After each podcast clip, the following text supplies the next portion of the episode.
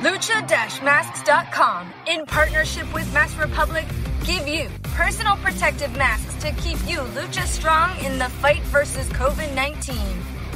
With world class luchadors Blue Demon Jr., the Lucha Brothers, LA Park, Ultimo Dragon, Cain Velasquez, Conan, and so much more. Head to lucha-masks.com and you too can become a mask warrior.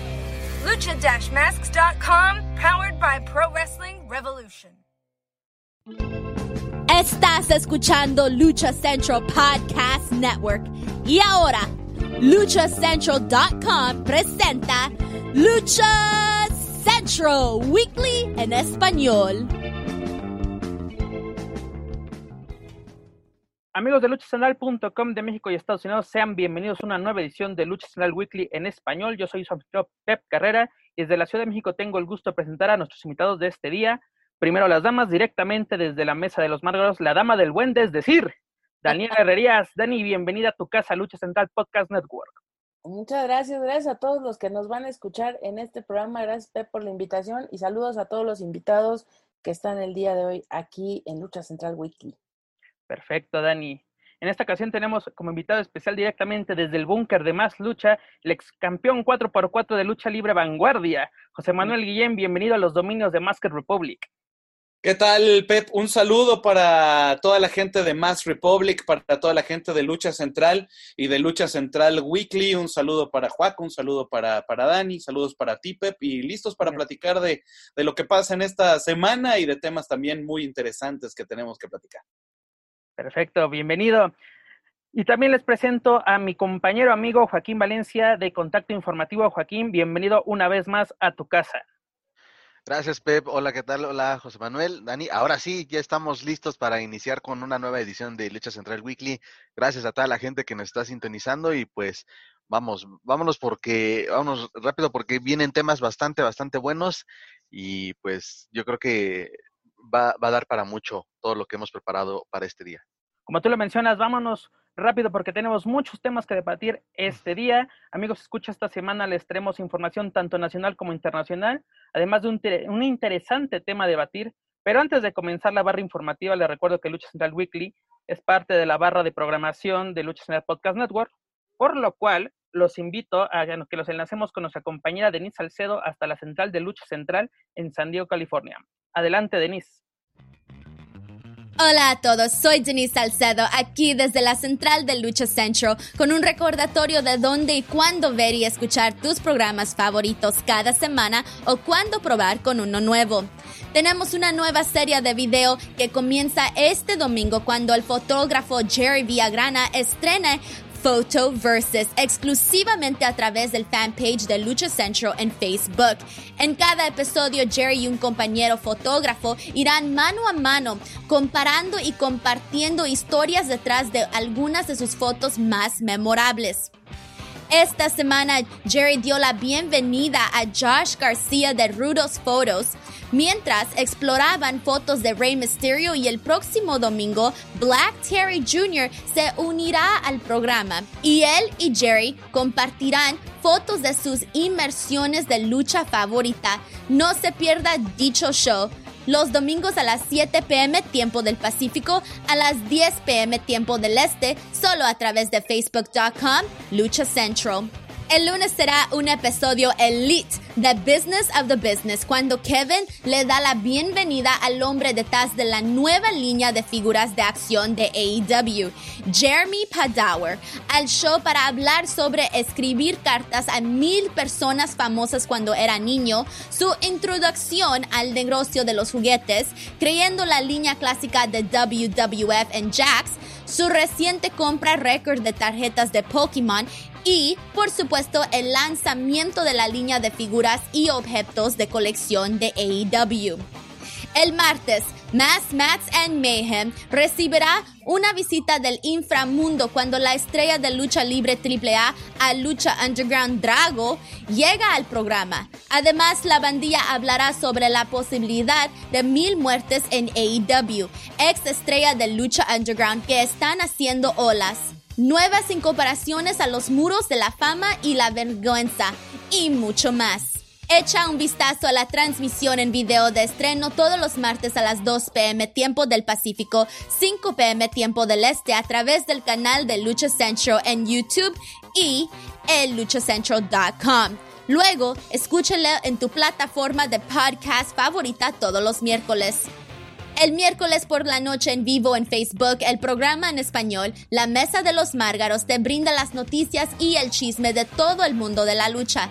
Invitados especiales y mucha diversión lo convierte en uno de los shows más comentados en México. Encuentra la versión en video en Facebook de miércoles a viernes y luego los sábados descarga la versión en forma de podcast. El jueves es Straight Out of the Bodega con Papo Esco y el promotor de PWR Gabriel Ramírez. Esta semana el misterioso de Los Ángeles llegará al programa para hablar sobre sus inicios en la lucha libre, la controversia sobre el nombre de misterioso y su ascenso a la escena independiente, incluidos viajes internacionales a México, China y Japón con Dragon Gate. Además, de trabajar para New Japan Pro Wrestling aquí en los Estados Unidos.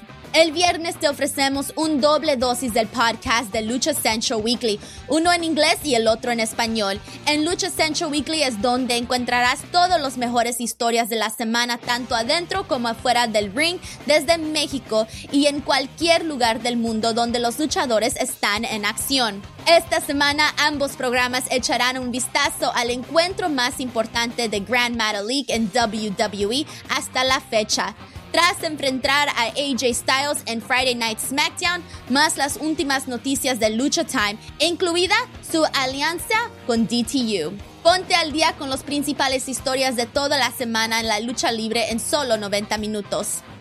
Asegúrate de suscribir y seguir todos tus favoritos de Lucha Central Network en tus plataformas de podcast favoritas.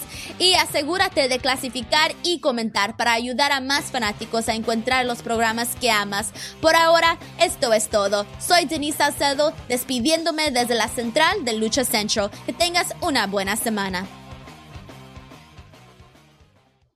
Muchas gracias, Denise. Un saludo hasta el 619. Ya lo escucharon, amigos. No se pueden perder lo que tenemos para todos ustedes en Lucha Central Podcast Network esta semana a través de luchacentral.com. Bueno, compañeros, ¿qué les parece si iniciamos nuestra barra informativa de esta semana en el ámbito nacional con el siguiente tema? Pregunto, ¿el, el CML regresa a la actividad en la Arena México? ¿Quién quiere empezar? Pues ya regresaron, ¿no? ¿No? Tuvieron su programa ahí súper fantástico con la cotorriza. Digo, eh, de que ya están chambeando, ya están chambeando, ¿no? Pero ah, posiblemente, eh, no sé en qué delegación exactamente está la arena, no sé si es delegación. No sé cómo va el semáforo de pronto por ahí. Eh, realmente, pues hay muchas situaciones, hay muchos run run dentro de la dentro del mundo de la lucha libre se dicen muchas cosas, por ahí eh, cierto escritor de noticias, que no voy a decir su nombre porque es non grato en muchos lados, por ahí habló de varios casos de COVID dentro de la empresa. Eh, pues se saben muchas cosas, pero realmente de forma oficial, pues creo que no ha habido como tal un, un anuncio específico para la vuelta del Consejo Mundial de Lucha Libre a, pues a tener ni, eh, estas funciones a puerta cerrada o alguna otra situación. Han continuado ellos haciendo cosas de prevención y de pronto creo que han hecho algunos en vivos estos que hacen con el confesionario y tal, pero como tal eh, funciones de lucha libre, pues creo que aún que yo sepa, no se ha dado un, una, una fecha específica. Y creo que eso atiende a la situación de, de contingencia sanitaria que aún estamos viviendo en algunas delegaciones más que en otras. Es correcto, Dani, porque la semana pasada circuló un breve video así de, de creo 15 segundos o, menos, en el cual en la Arena México se está llevando a cabo una función, ¿no? Pero se resultó que era una grabación de un evento, tú lo mencionas, de este programa de la Cotorriza, si no me equivoco, es con este comediante Slobotsky, donde participaron diversos elementos del Consejo Mundial como Carístico, este Shocker y la sensación de las redes sociales, ¿no? Este, qué bonito. Pero tal cual no hubo una función. Y es lo primero que se mencionó, ¿no? El, el video sale, tú lo mencionas cierto personaje que, que nadie quiere, pero saca muchas noticias así de que ya regresaron las funciones y todo el mundo en páginas de páginas, en, sobre todo fanpage de Facebook, es el Consejo Mundial ya está grabando sus programas, ¿no? Ya está regresó a la actividad. Incluso algunos, algunos titulares fueron, el Consejo Mundial se, se madruga a AAA, ¿no? Es de, ¿qué pasa con esta, pues, desinformación que, que se da, ¿no? Aquí podemos decir, fue un evento privado por parte del Consejo, ¿no? El, Consejo renta la, la, arena y renta a sus, a sus elementos, pero, o sea, la, la gente, eh, perdónenme la expresión, ¿no? Empezó a hacerse chaquetas mentales de, de lo que está sucediendo con un video de 15 segundos. Así es, y porque sobre todo lo, dejaron así al aire, ¿no? Eso es lo que, lo que se provoca, bien dices, esa desinformación de solamente yo proyecto un video, no le pongo ninguna descripción, solamente vean las imágenes. Muchas veces dicen las imágenes hablan por sí solas, pero aquí de verdad se sacaron, se sacaron totalmente de contexto. Y sí, desafortunadamente, pues mucha gente se va ahí con la pinta, ¿no? En, en, en las redes sociales sobre todo, y de lo poco que pude eh, averiguar directamente con, con gente del Consejo Mundial es de, desconozco eh, de dónde es ese video y pues no estamos regresando a la actividad y en cuanto se regrese a la actividad, desde luego se les estará haciendo saber a todos los medios de comunicación. Siempre me ha encantado esa, esa cosa, o, más bien esa actitud por parte de, del Consejo de que siempre desconocen todo. No, o sea, no, que no tienes un control de la gente que está en rings. Si, si por sí en una función normal de viernes espectacular y creo que ninguno de ustedes me va a dejar mentir, hay un control muy estricto de quién entra y quién sale, sobre todo como prensa, y que no sepas quién está, está grabando. En este caso, tal vez no hay prensa, pero sabes qué personal o qué personas están en la arena, sobre todo en ringside, para una grabación. No, que no, que no, no notas a alguien que está dando vueltas con un celular, está haciendo un paneo con un celular. Siempre se me ha hecho muy, muy chistoso eso, ¿no? De que, de que desconocemos de dónde salió esa información o sea, tan, tan simple, o sea, no están obligados, pero tal vez aclarar, no, señores, una simple grabación, no, así exactamente, el Consejo se ha caracterizado en esta cuarentena ya muy extendida en, reiterar de que ellos no van a, trabajar hasta que reciban la, la autorización por parte de la Comisión y sobre todo de las autoridades de salud de la Ciudad de México. De lo que yo conozco, eh, y lo voy a poner en perspectiva, ya hay algunos luchadores que quieren regresar a la actividad que necesitan regresar a la actividad porque se les dio un impulso económico a cambio de lo que se les da fin de año eh, a los luchadores, pero eso, este, desde lo poco que yo conozco, hay muchos temas que, que desconozco y les voy a decir lo que, lo que, lo que tal vez eh, es, es, información que, que, yo tenga, ¿no? Se les dio eso y a partir de ahí empezaron a salir las ventas de productos, las máscaras para los luchadores, en apoyo que pueden conseguir, que la máscara del luchador favorito del consejo. Ya había un aviso de que querían grabar funciones a puerta cerrada y esto eh, me lo dijo Talento del Consejo Mundial de Lucha Libre, que ya estaba esa iniciativa para regresar con las funciones a puerta cerrada. El día que yo fui a la Comisión de Lucha Libre, a mí se me presentó un escrito eh, que también causó mucho revuelo, pero había un escrito de parte del Consejo Mundial de Lucha Libre en donde se pedía autorización para que se hiciera con 50 personas entre staff del Consejo, entre staff, pues que ellos manejan la, las grabaciones ellos mismos manejan, pero con 50 personas, entre elenco, entre staff, entre todo lo que necesitan para hacer una función a puerta cerrada. Desde ahí fue una iniciativa que se mandó.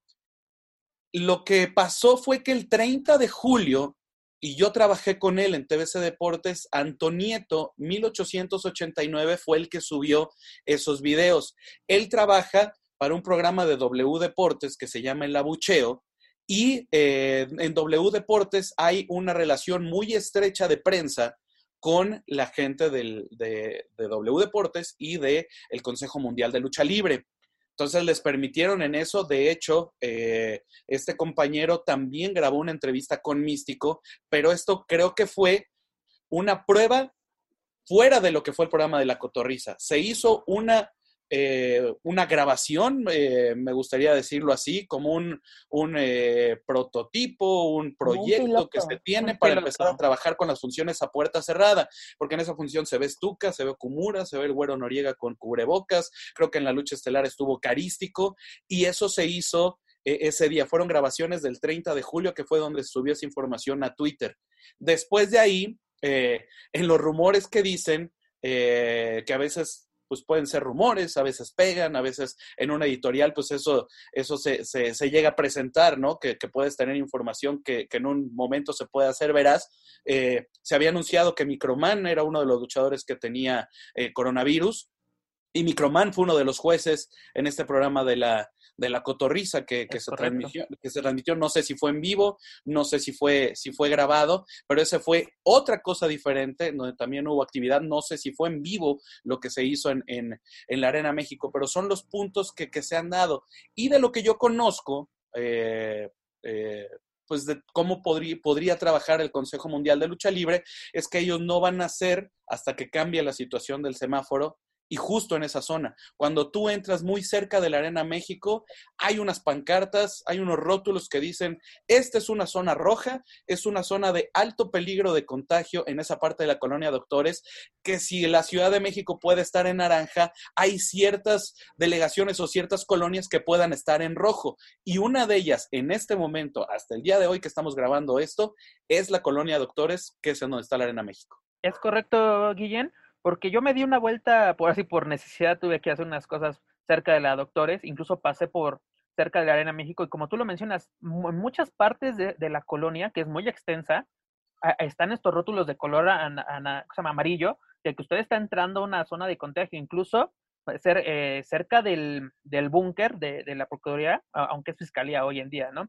Este, que la Arena México está súper cerca, una, una, cuadra lo separa, Niños Héroes separa, está totalmente lleno de, estos rótulos y como que creo yo que el Consejo ha tomado la buena decisión de no arriesgar tanto a su talento como a su equipo de producción, ¿no? Porque no es lo mismo realizar, creo yo, el, eh, el noticiario de CML Informa, que es con dos, tres invitados y tu, y, tu staff de, de producción, allá realizar una, una función tal cual, aunque puedes tener mucho control, ¿no? Pero así como que no quiere tomar tanta arriesgarse y sobre todo meterse en, problemas con autoridades, ¿no? Tal vez con la comisión no, no creo que le preocupe tanto, pero sobre todo en las autoridades de, salud, ¿no? Y delegacionales, ¿no? Porque te pueden cerrar el, local por tiempo indefinido, ¿no? Un problema como, el que tuvo la, Arena Naucalpan hace algunas semanas. Sí, y que bajo el, el, pensamiento de Salvador Luterot, que es ahora, o sea, hasta que no cambie y, y, haya una autorización del gobierno, creo que no se va a hacer nada en la, en la, en la Arena México. Incluso el lunes, eh, Adrián Mendoza, que trabaja con nosotros, él vio que luchadores, eh, porque él trabaja en, Televisa, en, TUDN, eh, él vio que luchadores estaban asistiendo posiblemente para pruebas de salud, luchadores del Consejo Mundial de Lucha Libre. Eso, yo creo que eso habla más, más, bien de la, de la empresa, ¿no? De que no quiere tomar algún riesgo y sobre todo con estos rumores que han salido en medios de comunicación o de que tal o o cuál luchadoras ha dado positivo a esta enfermedad. Pero siguiendo hablando de la actividad luchística o de la que se quiere regresar en la Ciudad de México, ¿qué les parece el plan de la alcaldía Miguel Hidalgo y del fantasma de llevar a cabo funciones a puerta cerrada? Yo estuve en, en, eh, en esa conferencia. Pues una, pues sí se entiende, ¿no? Es un acto político es un acto político eh, con despensas que llevan el nombre de la, de la alcaldía Miguel Hidalgo, no, no delegación, ya me, detuvieron un par de ocasiones, de la alcaldía Miguel Hidalgo, todos están rotulados bajo, bajo este nombre, que sí es un esfuerzo positivo. O sea, son más de 300 despensas que se van a entregar a los luchadores y ese es un esfuerzo muy positivo, sea un acto político o no sea, el gremio necesita apoyo en este momento porque sabemos que es, es, un, es un deporte y es una profesión muy complicada. Eh, pero, pues en esto, el fantasma, creo, por, la reacción que tuvo, no estaba enterado de esta situación y el alcalde... Eh, Víctor Hugo Romo, él fue el que dijo, si ya reiniciamos con los conciertos y pudimos meter automóviles en el Parque Bicentenario que ya regresó a la actividad y seguimos también con activación física a través de nuestras redes sociales, nosotros proponemos que en apoyo a la lucha libre vamos a tomar parte de del presupuesto que tenemos para espectáculos, se lo vamos a destinar a la lucha libre y con las plataformas que tenemos en la, en la alcaldía Miguel Hidalgo, vamos a transmitirlo a través de nuestras redes sociales en apoyo en algún deportivo. Yo platiqué con él, él dice que va a ser en el plan sexenal, que posiblemente haya una posibilidad de hacer luchas en automóvil en este parque bicentenario, pero eso fue lo que, lo que de lo que me enteré en ese día, que, es una iniciativa directa de la alcaldía Miguel Hidalgo y de Víctor Hugo Romo, y ya después el fantasma estaba platicando de este tipo de iniciativas. Por ejemplo, eh, tú lo acabas de mencionar, ¿no? Eh, el gremio luchístico ha sido muy golpeado en, durante esta, esta pandemia, y creo yo que reciban apoyos, ya sea pues así de directamente de, un partido político, de una fundación, de, de, una, de una alcaldía, pues creo que no está mal, ¿no? El consejo recibió, elementos del consejo recibieron ayuda de, este Daniel Aceves, este medallista olímpico. Está bien, ¿no? Que reciban apoyo, pero creo, para mí, creo que lo que no está bien es de que realices eventos que no son esenciales para, ahora sí, para, pues mejor ese dinero dáselos en apoyo, síguelos apoyando. Yo sé que los luchadores quieren ganar, pero realmente cuánto pueden ganar por esta, eh, eh, por esta función. Aparte, algo que a mí me saltó fue de que el fantasma es el que tiene que escoger a, los luchadores, ¿no? De que el, propio, tú lo mencionas, lo, creo que lo agarró en curva el propio fantasma de que este, este famoso político, ¿no? Ese Hugo Romo, de que sí, vamos a llevar a cabo funciones y el fantasma los va a escoger, o sea, está comprometiendo al fantasma, o sea, metiéndolo, adelante, Dani. Yo, bueno, aquí hay varias situaciones de lo que comenta Guillén, yo que soy avecindada en la Miguel Hidalgo, te lo podré decir. Aquí Miguel Hidalgo sigue siendo zona roja, ¿eh? Digo, y, por muchas cosas, pero, pero específicamente hablando del COVID también. Entonces, no digas que me puede meter ahí. Sí. De hecho, eh, bueno, la colonia donde yo vivo ah, son, haz de cuenta, yo vivo aquí y dos cuadras para allá es rojo y dos cuadras para allá es rojo y dos cuadras para allá es rojo, ¿no? Entonces, eh, aquí, pues, pues por fortuna, yo tengo un edificio de, de, Pemex enfrente, entonces aquí hay como que un poquito más de control en cuanto a que la gente ande con cubreboca y este asunto, pero se los juro, dos cuadras hacia allá, ves ya los carteles que dicen, este lugar es de alto contagio, o sea, yo no salgo ni a caminar a dos cuadras por la misma situación. Entonces, eh, Plan Sexenal es un poco más lejos de Miguel Hidalgo, es como más payasito, ya creo, si no me equivoco, ya es otra delegación, no estoy segura, pero creo que sigue ya siendo, sigue, Miguel Hidalgo. siendo Miguel Hidalgo. Pero está, está, como que en la frontera ya rumbo a Naucalpan. Ya es más así, o sea, ya es bastante más alejado. El lugar sí efectivamente tiene el espacio suficiente como para realizar una función con un ring en medio, porque hay por ahí, hay campos de americano, hay campos, hay este, pista de, de, de, ciclismo, de esta situación. O sea, hay forma de que se concentre la gente, una cantidad reducida de gente, en los autos. Ahora, esto que está mencionando Guillén y lo que mencionas tú, Pep, creo que, bueno, uno, eh, Víctor Hugo Romo, la verdad es que no ha sido muy atinado siempre en estas situaciones en las que literalmente mete hilo para sacar cordón. Entonces, creo que esta situación fue una de esas. El señor no tiene la más remota idea en cuestiones relacionadas a cómo funcionan los carteles de lucha libre y quizá en ese momento fue el calor de, de llegar a un punto o de llegar a una situación o a una respuesta para los mismos luchadores que están ayudando, para que no quedara en el aire este asunto del, bueno, ya les estamos ayudando y ellos cómo van a hacer esta retribución a la sociedad en el entendido de que fuera de, de esta manera.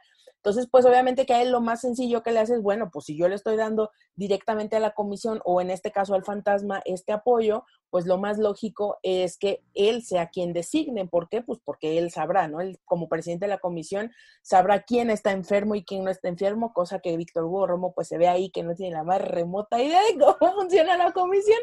Pero bueno, se le agradece el gesto noble del señor y que abra un espacio tan importante y tan funcional como lo es el plan sexenal, que la verdad es que si nos ponemos eh, en el punto de vista práctico, a lo mejor no son actividades esenciales, pero yo sí te diría que sí habría un punto de reactivación económica ahí, porque estamos hablando cuánta gente podrías meter en un auto, 25 autos, 20 autos, o sea, el, espacio tampoco da como para que metas 100 carros, ¿no?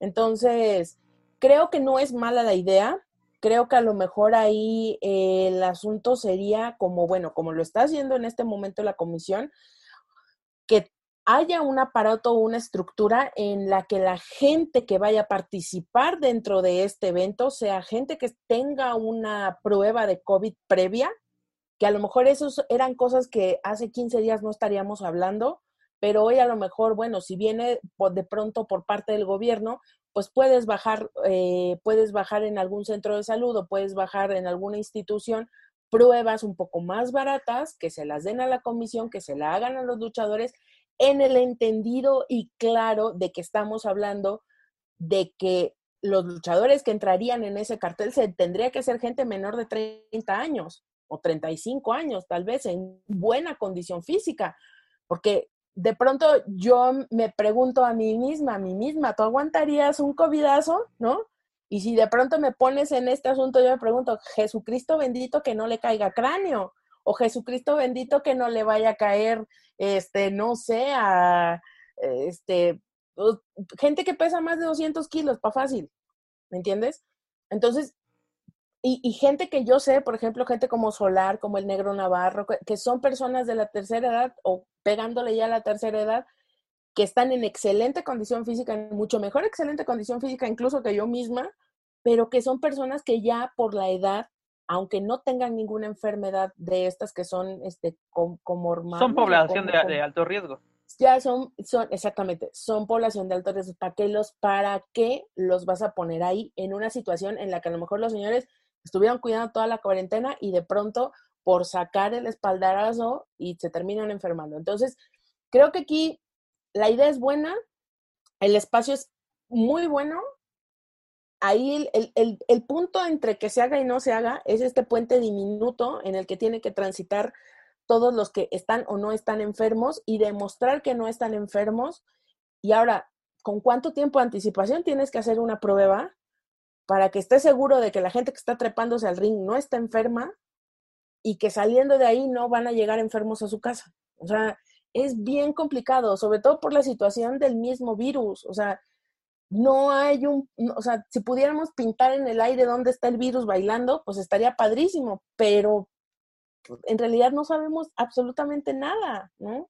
En lo que estás mencionando, Dani, tienes razón, porque sería un caso similar, bueno, un caso como tú mencionas en la Liga MX, ¿no? Este, este jugador de Cruz el Cata Domínguez, eh, jugó el fin de semana, se había realizado la prueba, ¿no? Dos días antes de, llevar a cabo su partido, jugó súper bien, bueno, tuvo su actividad, y ayer se da la notificación de que tiene complicaciones respiratorias, ¿no? No se, no se ha dado o no, se ha comentado oficialmente que sea COVID, ¿no? Pero tú lo mencionas, se le había hecho una prueba días antes, cuatro o cinco días, y empieza a presentar complicaciones de, de pues, respiratorias, ¿no? Y, es lo que tú mencionas, ¿no? Le podemos hacer la prueba a los participantes de dicha función ahorita y el viernes ya pueden estar presentando que, eh, que tienen tos, que tienen dolor de garganta, dolor de cabeza, todos los síntomas que ya, que ya creo que todos ya son síntomas, ¿no? Hoy en día. O aún, o aún peor, que te llega un asintomático y ni, ni él sabe que lo tiene y que tiene el virus y se lo contagia.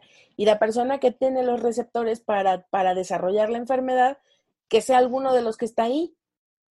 Eso cómo lo puedes controlar? No lo puedes controlar, no se puede controlar. Y he ahí el riesgo que corren todos los elementos que se presentan. Digo, apenas hace unos días empezamos a ver de pronto eh, gente que ya está saliendo a trabajar al extranjero, que yo la verdad me rasco la cabeza y digo, pues que Dios lo bendiga, ¿no? Y le mando la bendición desde acá porque está, o sea, viajar en un avión es de las cosas que más alto contagio dan para COVID. Entonces, es súper, súper complicado. Digo, desde el punto de vista que en algún momento AAA lo comentó en la rueda de prensa cuando lo de autoluchas, es de no vamos a estar volando gente. ¿Por qué? Pues porque no sabemos si en el traslado se contagien.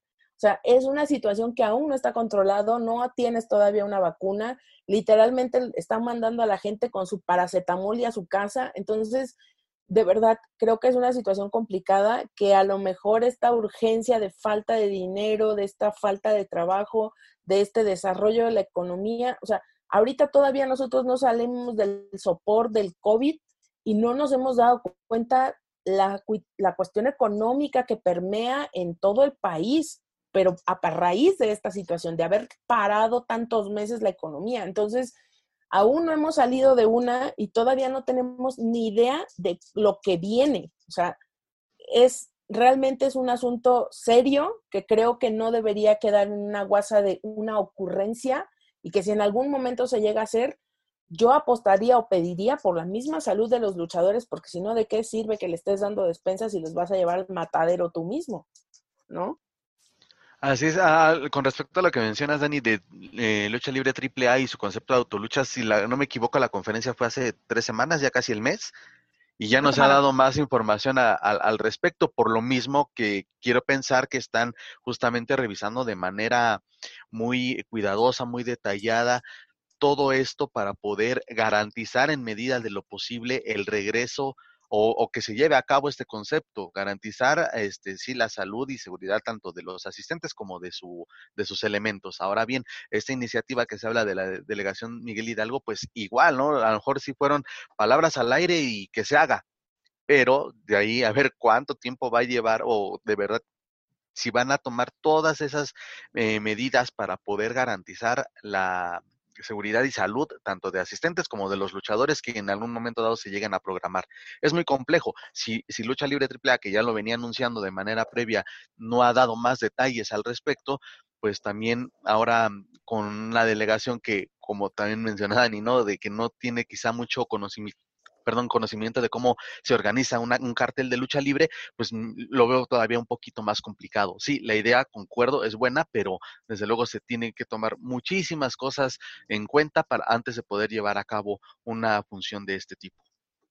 Así es, esperemos a ver qué, sale más en estos días, ¿no? Tanto del Consejo Mundial de AAA y sobre todo de, este, de esta idea, ¿no? De la alcaldía Miguel Hidalgo. Pero cambiando de tema, amigos, es este pasado fin de semana, desastre total ultraviolento, anunció su alianza de intercambio de talento con la promoción regiomontana de Lucha Time. ¿Qué les parece esta alianza de dichas empresas? ¿Quién quiere ser el primero? A mí me, ha tocado estar cerca de, de, DTU y de Lucha Time. Me parece interesante. Incluso ya se dan a conocer los primeros nombres. Eh, llega Sick Boy y va a haber eh, muchos más nombres que llegan con DTU. Yo creo que fortalecen a dos lugares que están tratando de hacer funciones eh, durante este tiempo. Lucha Time ha grabado muchísimos programas, DTU lleva dos eventos que, han, que han grabado, que yo me ha tocado estar ahí, que los han hecho con más lucha. Eh, pero me parece interesante este tipo de alianzas, ya también se suma Mexa Wrestling a, a esto que está haciendo DTU. Me parece interesante, sobre todo por la exposición y el trabajo que pueda, que pueda tener, que creo que ha sido bueno y que ha demostrado DTU que puede trabajar y que puede proyectar a sus talentos a que vayan a, a, otro tipo de lugares y que sean conocidos por otro tipo de personas. No sé qué tanto Lucha Time fuera de Monterrey sea tan conocido, sea tan conocido el elenco, pero yo creo que este tipo de intercambios, a los que nos gusta la lucha y que sabemos que tienen un programa ahí, pues estamos conectados con Lucha Time y sabemos que está el Hijo del Espectro y sabemos que está este, The Mommy, sabemos que está Epidemius eh, y que hay, una, que hay una gerente, pero yo creo que este tipo de cosas, cuando tienes talentos y elencos nuevos, como es parte de DTU, como es parte de Mexa Wrestling, como es Lucha Time, le vienen muy bien estas alianzas, fortalecen mucho lo que quieras hacer a un futuro es lo más importante, ¿no? De que el, el cómo se fortalece la lucha libre eh, por regiones del país, ¿no? es muy difícil, la verdad, que aquí en, aquí en el centro del país mucha gente no conoce el concepto de lucha time, ¿no? Y aparte también se, como que se tiene el estigma por el tipo de, de luchadores que han, que han participado en dicha empresa, ¿no? Y recientemente, ¿no? Vimos la llegada del legado Wagner a, Lucha Time, que eso también ayuda y que se llame la atención de la empresa. DTU, creo yo, ha, hecho bien las cosas, o, por lo menos ha presentado un buen producto durante esta, pandemia. Sus dos shows que ha llevado son, para mí han sido bastante entretenidos. Y además, ¿no? Que Lucha Time ya había trabajado previamente con Mexa Wrestling, esta empresa, o promoción más bien, que, ha, hecho las cosas bastante bien en la Arena San Juan.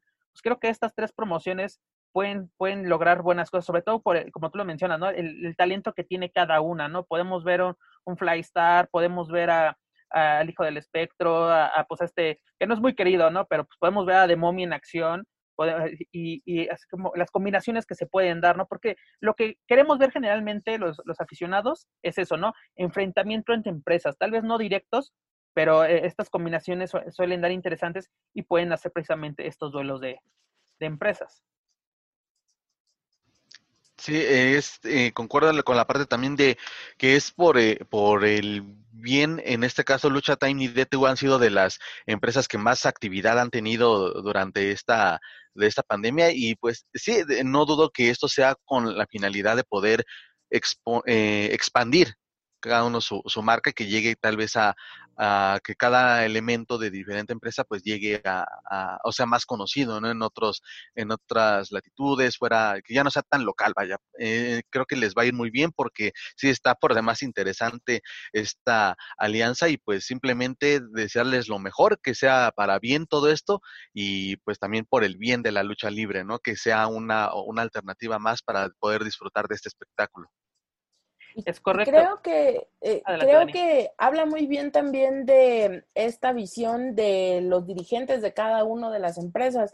Nos podrá gustar a cada uno de nosotros, podremos estar de acuerdo o no, pero creo que sí habla de una visión clara sobre el proyecto que tienen en este caso con Chris Martínez en Lucha Time y pues bueno, obviamente con Crazy Boy en DTU y la gente que está en Mexa, pues te habla no solo de, de, esta visión que tienen de expandir las marcas y de hacerlas más grandes y de hacer todo profesional, de manera profesional, que ya lo hacen, pero creo que pues de alguna manera este intercambio entre ellos es fortalecer también la imagen de, de, de, la lucha libre mexicana, porque por mucho tiempo ha sido este asunto de los que hacen lucha en el norte, los que hacen lucha en el centro, los que hacen lucha en... Y creo que este, esta conjunción de, de, estas empresas diferentes, que digo, finalmente Crazy creo que tiene ya sus, sus nichos bien marcados de, de trabajo en, en, las diferentes partes de la República, lo ubican muy bien, tiene una base de seguidores grande en ciertos estados por el trabajo que ha realizado durante muchísimos años fogueando a tantos luchadores y en el caso de Lucha Time, creo que ellos tienen algo que le hace falta a casi todas las empresas. Digo, no es por estarle echando flores, pero esta vez que platicamos con Chris Martínez, me impresionó la forma de, de pensar. Esta es la forma de pensar que yo quisiera que tuvieran todos los promotores de lucha libre en México. Es una persona que sabe que no va a ganar dinero el primer año, que la promotora no va a ser conocida en uno ni dos años, pero que está sentando las bases correctamente para generar un roster propio, que eso es algo que la, que la lucha libre carece muchísimo.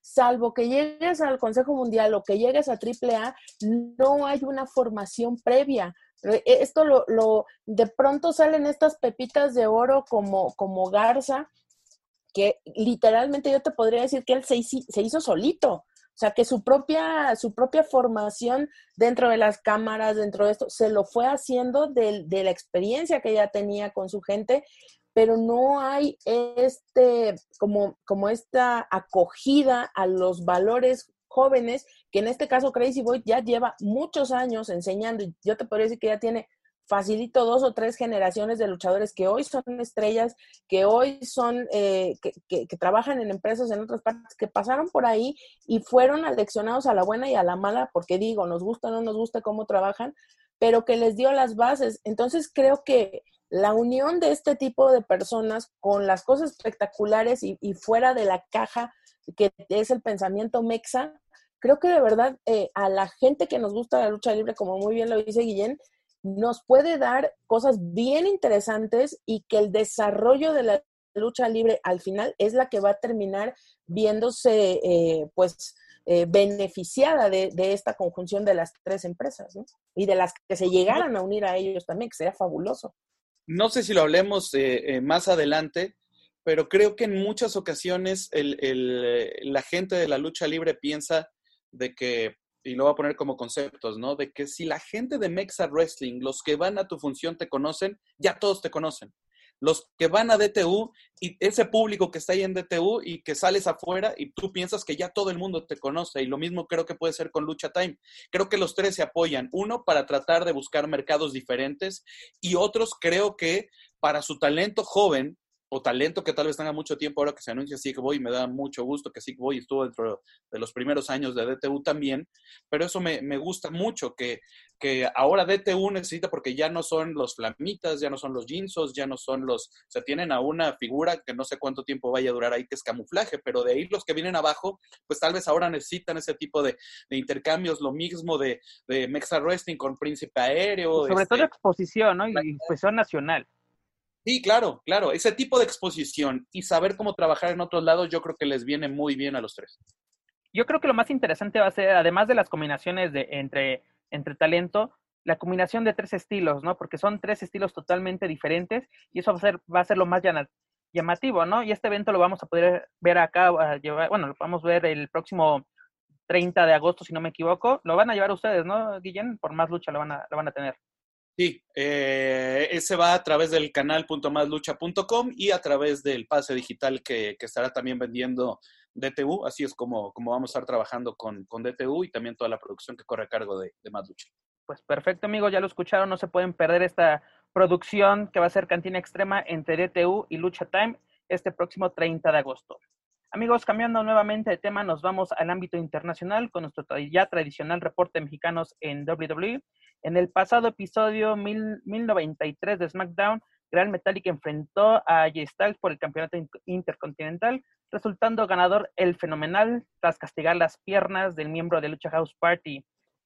Mira, para mí AJ Styles dominó gran parte de este, de este duelo, castigó mucho las piernas precisamente de Gran Metallic y no permitió que este pudiera lucirse. ¿Qué les, qué les pareció el primer, la primera oportunidad titular de Gran Metallic como luchador de WWE? Porque previamente había tenido una, pero era como elemento del Consejo Mundial.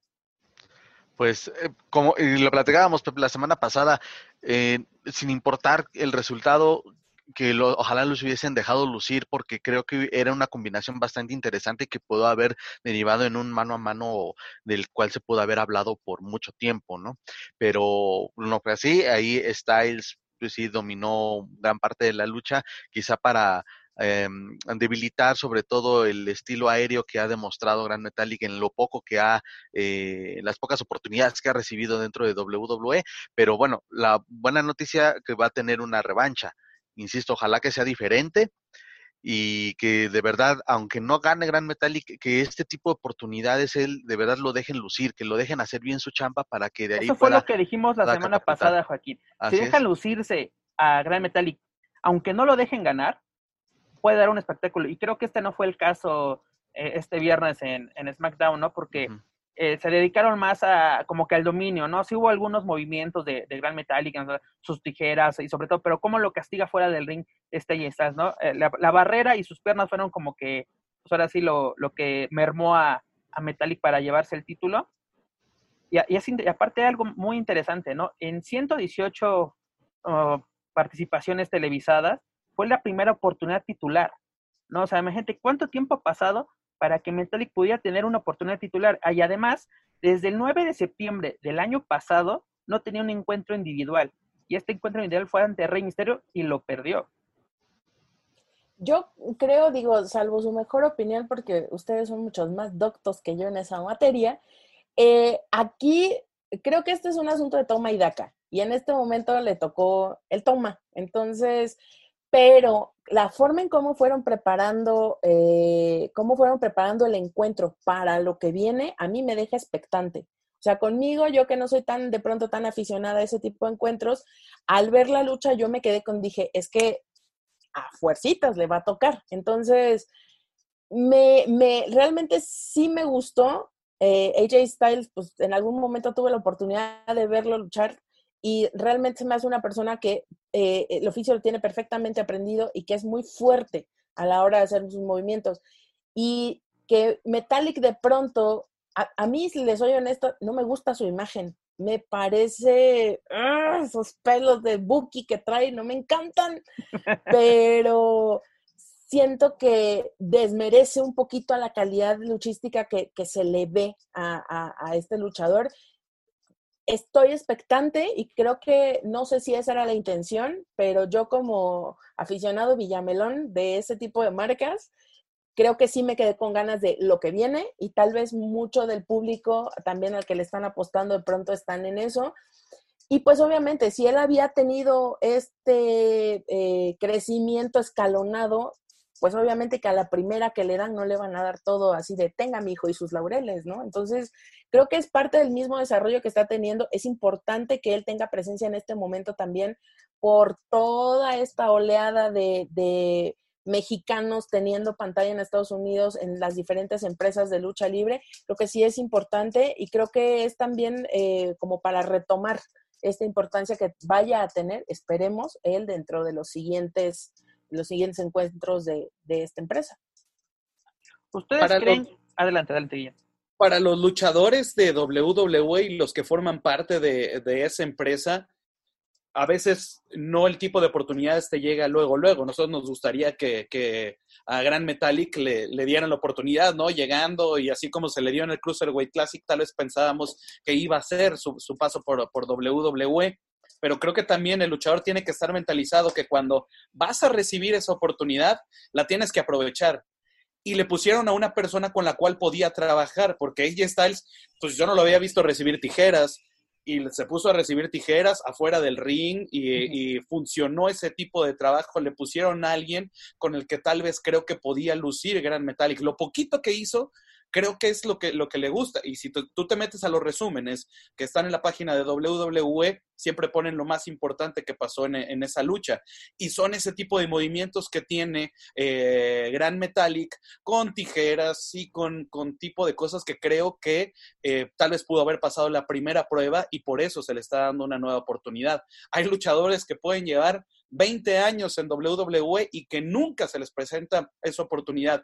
Yo creo que es con base en cómo te muestres en ese momento y qué tanto estés preparado para que puedan tener una imagen o una idea más adelante contigo que pueda sobresalir. Ahora viene una segunda prueba, ya muchos que tal vez no conocían a Gran Metallic, ahora sí tienen la oportunidad de verlo y vamos a ver si pasa esta siguiente prueba que, que tiene. A mí me parece muy buen luchador, ha dado luchas estupendas, me acuerdo una mucho con, con Mephisto antes de que se fuera en la, en la Arena México y creo que, que, los dos estilos se pueden complementar de, de buena forma. Y, yo no sé ustedes, pero había visto movimientos o cosas que AJ Styles no había hecho en este paso en WWE.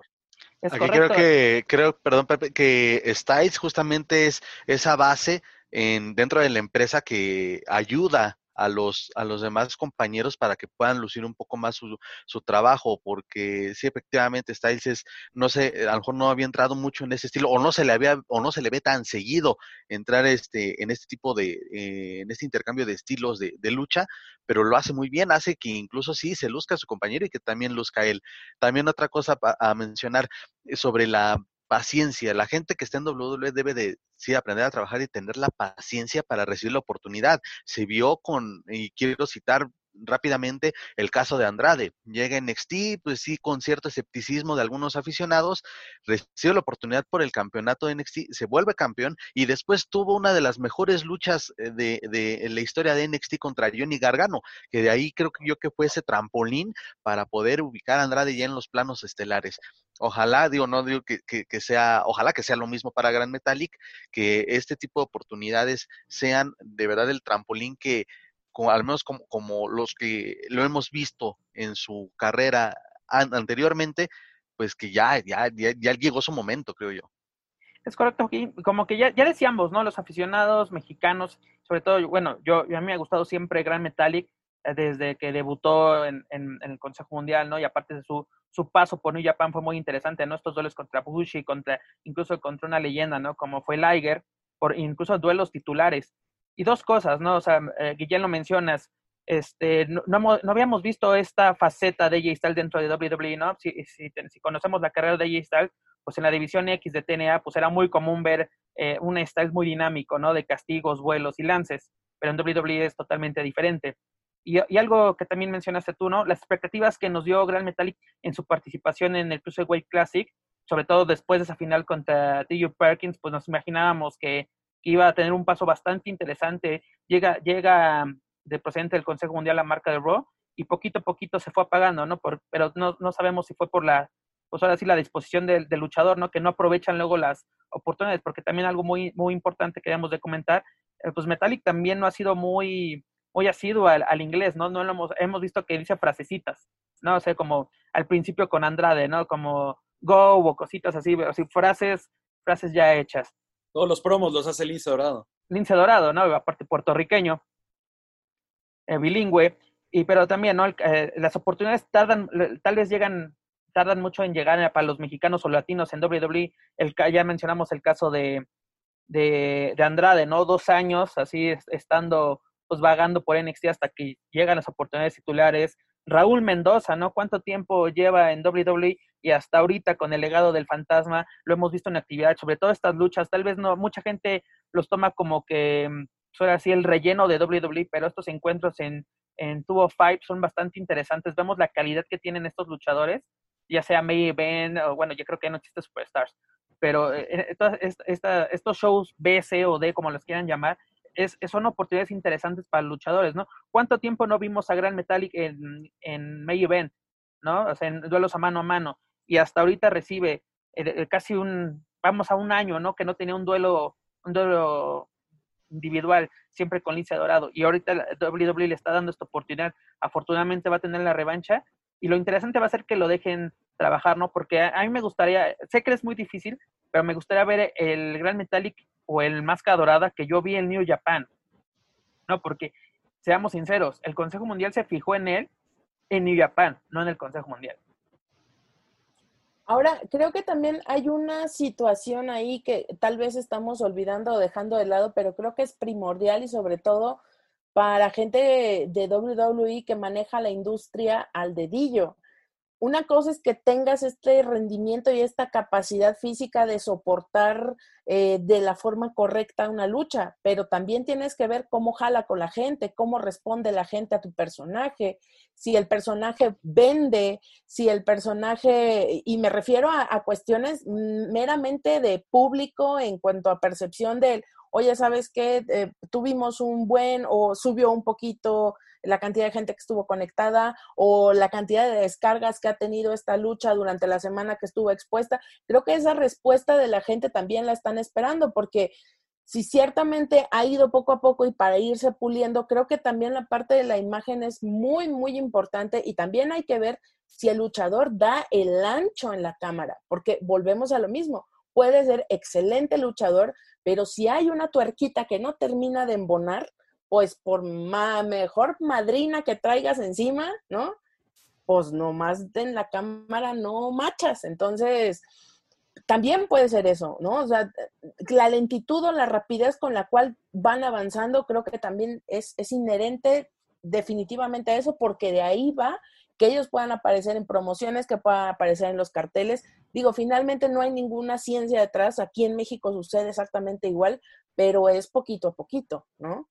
Hasta sí, sí, perdón, Manuel. Perdón, Joaquín. Hasta que no tengas un personaje en WWE, no va a pasar nada contigo en, tu carrera. Y eso lo entendió Raúl Mendoza, que hasta que no se creó esto, que es ahora donde ya lo estamos viendo, pero es estar mentalizado de que son procesos, son procesos largos, tal vez son procesos que nunca vayan a pasar, pero hasta que no tengas ese personaje permeado y que el público te conozca, no va a pasar nada y puede ser el mejor luchador y tal vez te puedan decir desaprovechado, pero tal vez no tengan un personaje para ti.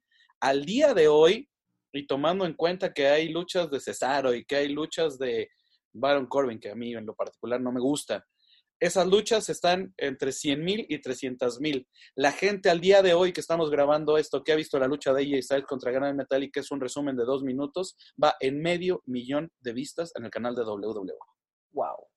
Que, cualquier, otra promoción quisiera tener esa, esa cantidad de reproducciones, ¿no? Pero quisiera tener yo. Nosotros también, hermano. igual, creo que todos.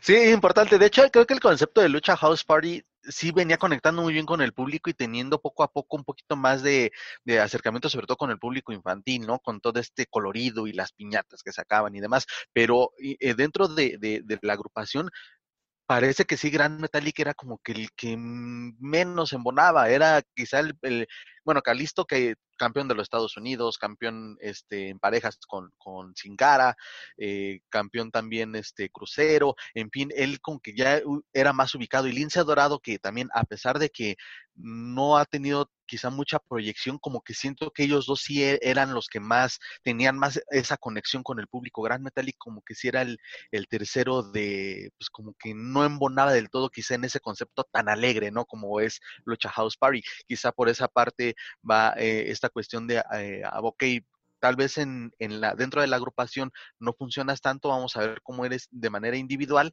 y de ahí construir quizá un nuevo personaje. Quizá esto sea lo que necesitaba, ¿no? Que lo, que lo soltaran un poco para que pueda, pudiera tener o pueda tener un poco más de proyección dentro de la empresa. Joaquín, no, sé si recuerdas que hace un par de semanas hablábamos de que eh, de que se merece este, tanto Lince Dorado como Real Metallic se merecían una oportunidad, ¿no? Por los campeonatos de parejas, porque habían funcionado, ¿no? Este duelo que tuvieron contra New Day, que era pues, sin el título en juego, pero fue bastante bueno. Ambos equipos se dejaron lucir, ¿no? Pero es, lo que llama la atención de que ya, ya llegó el momento individual de Metallic y creo que lo debe aprovechar al 100%. La, aprovechó la oportunidad contra AJ sí, que no pudo lucir como nosotros quisiéramos, o en mi caso no lució como yo quisiera, es otra cosa. Sí, además, este, simplemente si no hubiese sido rentable, ¿no? Y ahí está la prueba, ¿no? Con el número de vistas, si no hubiera sido rentable, pues no le hubieran dicho, tienes una revancha, es simplemente, ah, ok, ya, esto, sí, ¿cuántas veces? otra vez hasta la punta. ¿Cuántas veces no se da una oportunidad titular y jamás vuelves a ver esa oportunidad? Y aparte, eh, algo que menciona Guillén y también es muy interesante, de que si la empresa no tiene planes para ti, pues con el con todo el dolor de nuestro corazón, pues termina. Es el caso de los de los Mexicools, ¿no? pese al problema que tuvo Juventud Guerrera que provocó su salida de la empresa, pues quedan Nicho y, bueno, Psicosis y Super Crazy. Pero si los creativos, los bookers no tienen ideas para ellos, pues simplemente los separaron. Primero los separaron y cada quien agarró su camino. Super Crazy se quedó tantos años. Sabemos la calidad de Super Crazy, lo demostró en Japón, ¿no? Con Pro Wrestling Noah. Pero si en WWE no tenían planes para él, pues ahora sí ni, como dicen, no, ni a fuerza ni los zapatos. Sí, y eh, qué tanto podemos pensar eh, de lo que está haciendo el público de WWE y después de, lo que es la, primero de, tal vez lo que se le pidió a Gran Metallic que hiciera, tal vez hizo perfectamente lo que se le pidió que hiciera. Y es por eso que tiene esta nueva oportunidad. O sea, a nosotros nos gustaría que brillara y que fuera en eso, pero pues sabemos que los creativos son, son otros, ¿no? Y en ese camino, pues tienes que hacer eso, pues te van a golpear, pues, pues te van a golpear, ¿no? Y, y así es como, como se puede trabajar. ¿Y qué es lo que ve el público de WWE? Mismo programa. El segmento final, ¿cuánto duró lo que pasó con The Fiend y con Alexa Bliss? ¿Cuatro minutos? Ese segmento en cuatro días en WWE para saber qué es lo que quiere el público que ve esta empresa, lleva tres millones de vistas en cuatro días. Y, en ese, y, en ese, segmento no se nos dijo nada, simplemente fue una aparición y un grito.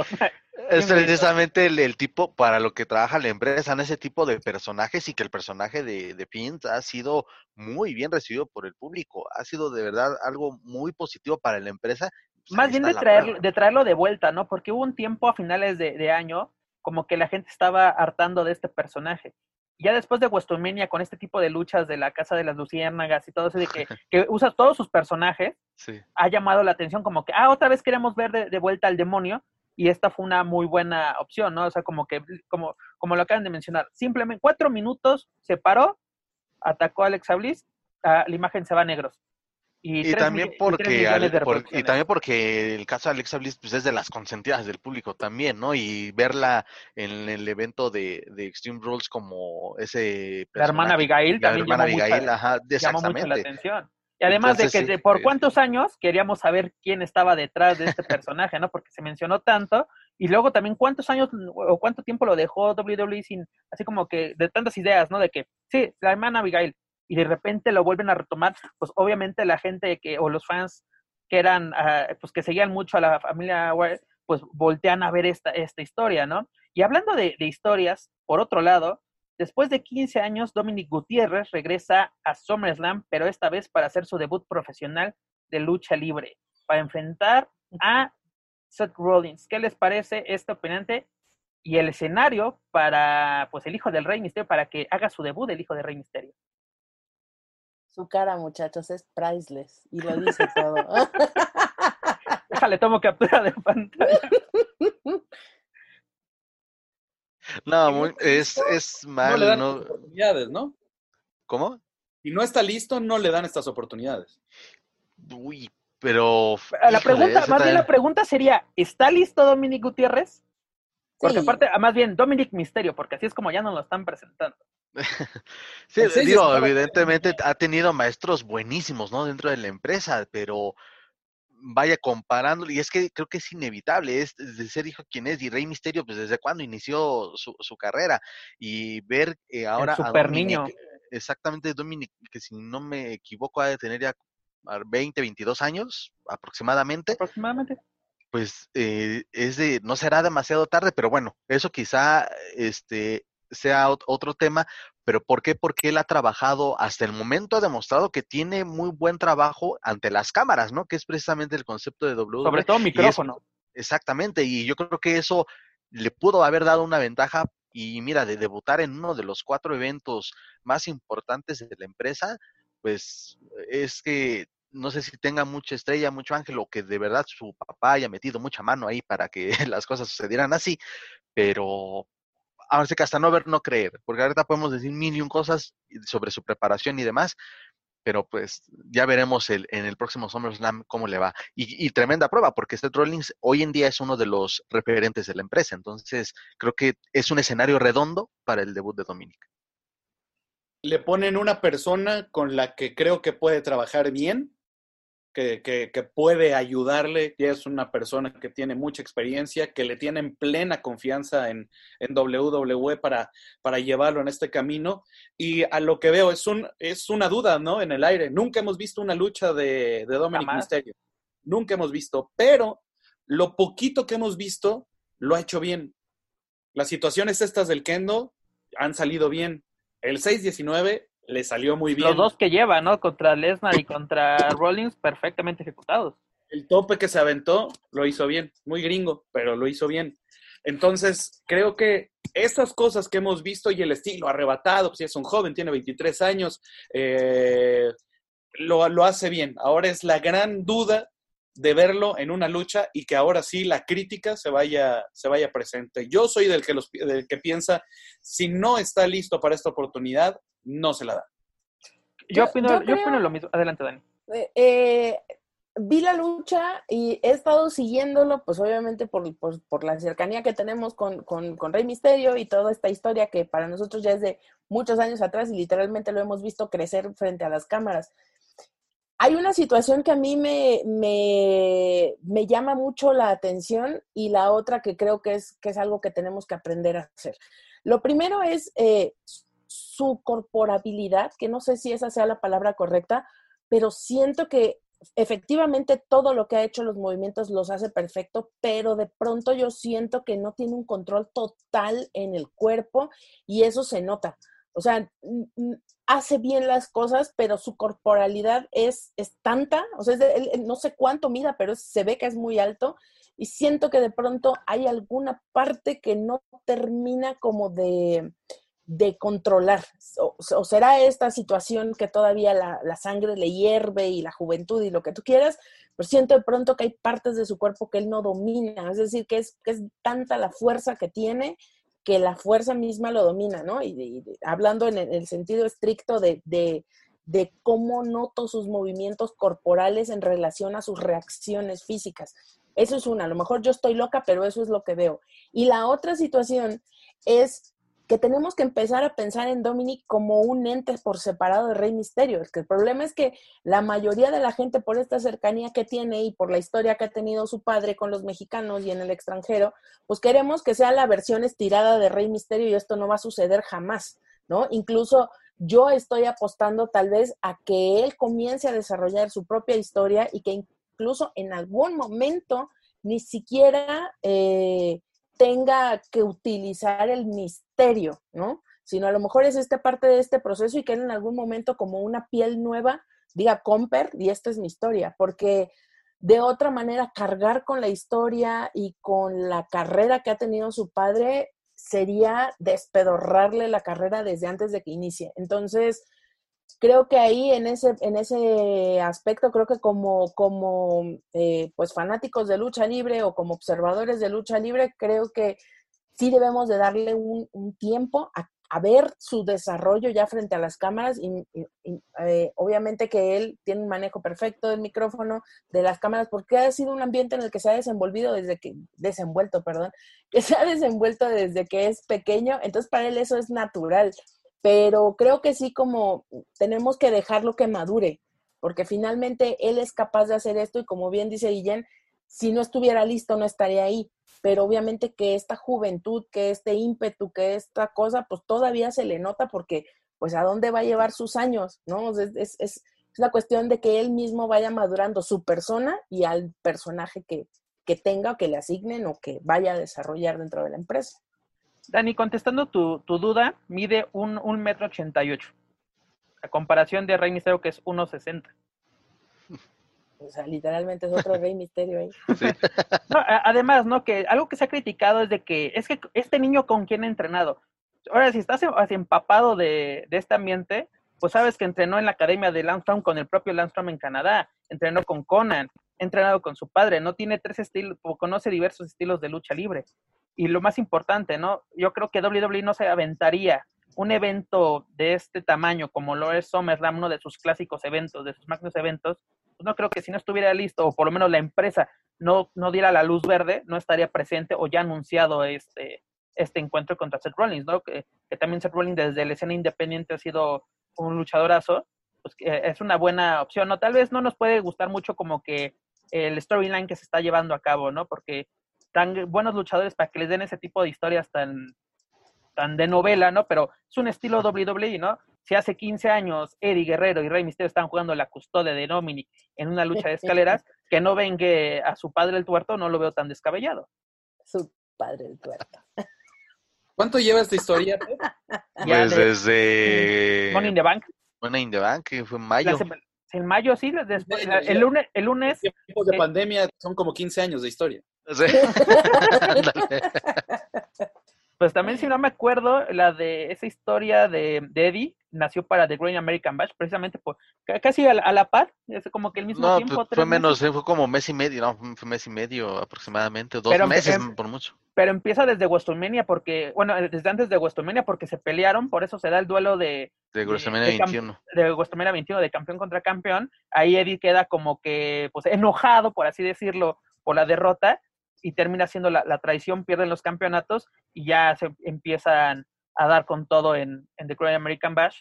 Y el, ahora sí, la, la punta, el final de esta, de esta historia fue SummerSlam, ¿no? Precisamente cuando Rey Misterio toma, toma el maletín y si hacemos memoria, fue, fue con ayuda de Vicky Guerrero.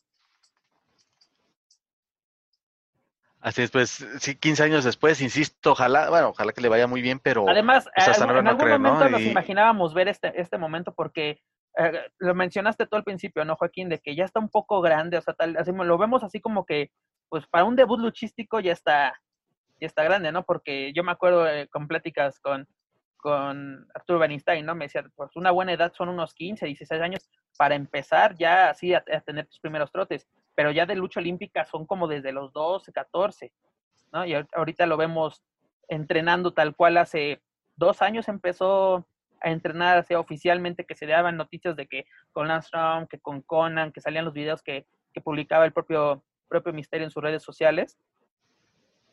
Y vemos así, nos imaginamos hace 15 años que este niño pudiese ya ser el, continuador de la leyenda de, Rey Misterio. Aparte sería adecuado que se, siguiera la historia de los, o el legado de los Misterios, que inició precisamente Rey Misterio en Tijuana. Me refiero al tío. Bueno, que ya hay como 20 mil y que ni de la familia son. Bueno, pero, pero familia, familia, tal cual. Pero se me hace una buena forma de añadirle el nombre misterio sin necesidad de que tenga que ser rey a fuerza. el nombre le pertenece, por, por, por, familia le pertenece el nombre.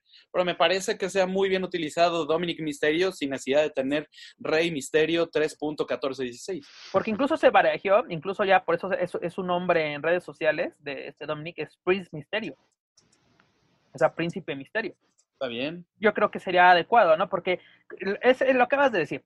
¿Cuántos misterios no hay? Incluso el primer misterioso fue Rey Misterio II. ¿no? O sea, Rey Horus fue uno de los hijos de Rey Misterio. Ahorita ya no sé ni en qué Rey Misterio vamos. Cada semana agrego uno al Facebook. ya, está ahí, ya está ahí mini Rey Misterio. segunda versión, porque el primero fue Suki, si no sé, si no me equivoco. Sí, este, Príncipe Misterio me, me, gusta y Dominic Misterio también me gusta. Y ojo que el nombre que está utilizando WWE no es su mismo nombre real. O sea, el que tienen registrado es con K y su nombre real es CK de Dominic. Es correcto. Ah, pues tienen que sacar provecho de, de todo. Ahí, ahí, no puedes llegar, incluso por eso fue Gran Metallic, ¿no? Siendo elemento del Consejo Mundial, no podía luchar bajo el nombre de Máscara Dorada. Llega, utiliza, era Metallic en sus inicios en, en Guadalajara, nomás le agregas el, el gran y listo, tienes un nuevo, un nuevo ¿Saben? personaje. ¿Saben qué es lo único que me perturba muchísimo de Dominic? Que es igualito a Paul Stanley y no puedo con eso, güey. No puedo, es igualito. Lo vi, fue así de chinga, madre. Entonces es como que nunca vayan a hacer un comparativo porque es muy triste esa No, situación. de, no des ideas y ya luego a, a, la siguiente semana lo veas en el programa de hoy, así tu, tu Es propuesta. correcto. Pero amigos, escuchas, para estas y más noticias los invito a que nos, que nos visiten en luchacentral.com. Pero bueno amigos, es hora del debate. Dejamos a un lado nuestra barra informativa y llegamos al tema del día que es los medios en la lucha libre, ¿no? Tenemos cerca de 87 años de historia periodística aquí en México, la cual podemos decir, o más bien mi fuente, la de 100 años de lucha libre, que para mí es la verdadera Biblia de la lucha libre, no la que sacaron en la, en la México, pero bueno, José- es de este José Luis Valero Mene, quien nos menciona que este Alejandro Aguilar Reyes, mejor conocido por todos nosotros como Fray Nano, fue de los primeros periodistas que pues se enfocó a dar información de lucha libre, ¿no? no simplemente ya como un espectáculo circense como era al a, a finales del siglo XIX, a principios del, del 20 aquí en México, pero prácticamente él no era un simple reportero, ¿no? Porque se dedicó más a ser un publicacionista, que por él tenemos la creación de, la comisión junto a Salvador Lutero González, lo tenemos en los años 30, pero de, después de, de 87 años de historia, amigos, ¿qué ha sido lo bueno y lo malo de los medios en la lucha libre? Comenzamos con nuestro invitado. Lo bueno dentro de todo este tiempo, porque en ocasiones, y creo que eso lo vamos a desarrollar un poquito más, es difícil hacer periodismo de lucha libre, sobre todo en México. Es muy complicado hacer periodismo en la extensión de la palabra de, de lucha libre. Eh, es un mundo muy complejo en donde hay que responder a muchos lugares, hay muchas cosas que tienes que guardar que pueden ser obvias para muchas personas, pero dentro del mundo de la lucha libre pues tal vez se guarda un poco y se trata de no obviar ese tipo de, de cosas. Yo creo que lo que más rescato en todo este tiempo del periodismo de la lucha libre es que desde un principio se haya tenido registro y que sea un deporte que desde su creación haya tenido esa posibilidad de tener registro. O sea, desde su creación, llamémosla profesional, gracias a Frainano y gracias a todo tipo de, de, periodistas que han pasado por ahí, que han escrito en periódicos, que lo hemos visto ya después reflejado en revistas. Yo creo que lo que más rescato de, de este tipo es la memorabilia que tiene, porque la lucha libre sí es un deporte con memoria, que tal vez pueda faltar en otros deportes en México, pero la lucha libre sí hay registros, sí hay algunas cosas que, que se han perdido, pero sí hay registros de muchas cosas, y eso, desde las crónicas que hacía Fray Nano, yo es lo que rescato en todo este tiempo de lucha libre. ¿Lo malo qué sería? Lo malo, eh, creo que el que, sea, el que en la actualidad sea un lugar en donde sea muy fácil tener acceso. Y a partir de ahí se haya creado mucha desinformación a, raíz de, de, todo esto. De que puedas ser amigo de, de que puedas acceder de la manera más fácil, de que todo lo puedas grabar con, eh, pues con la facilidad de un, de un teléfono y que de ahí tal vez creas que puedas hacer eh, que te puedas adentrar dentro del mundo de la lucha libre o que puedas ser periodista de la manera tan sencilla sin tener que haber pasado por, por, distintos, eh, por distintas cosas. O sea, para mí, o sea, yo para llegar a, a trabajar o sea, para poder ser narrador yo tuve que ser reportero y tuve que estar en una redacción y tuve que estar este, eh, 10 horas en un aeropuerto esperando, esperando una nota que me han llegado a fortalecerme porque eh, para, ser, para ser reportero tienes que, tienes que tener eh, fuerza, ¿no? No es nada más pararte, entrevistar y ponerle y lo primero que se te ocurra, hacerle preguntas a, a, una persona. Y yo creo que esta sobreexplotación y que sea muy sencillo, que, que puedas acercarte con un teléfono Eh, sí hay muchas cosas valiosas, hay gente que tal vez sí lo sepa hacer y se reconoce, pero hay otro tipo de gente que creo que no lo sabe hacer y en muchas ocasiones creen que esta es la información veraz y ahí es en donde se causa una desinformación que es completamente lo contrario a ser periodista. Dani, la misma pregunta, lo bueno y lo malo. Híjole, pues eh, mira, híjole, es que hoy el tema es, es, me encanta, pero a la vez es súper difícil. Es duro.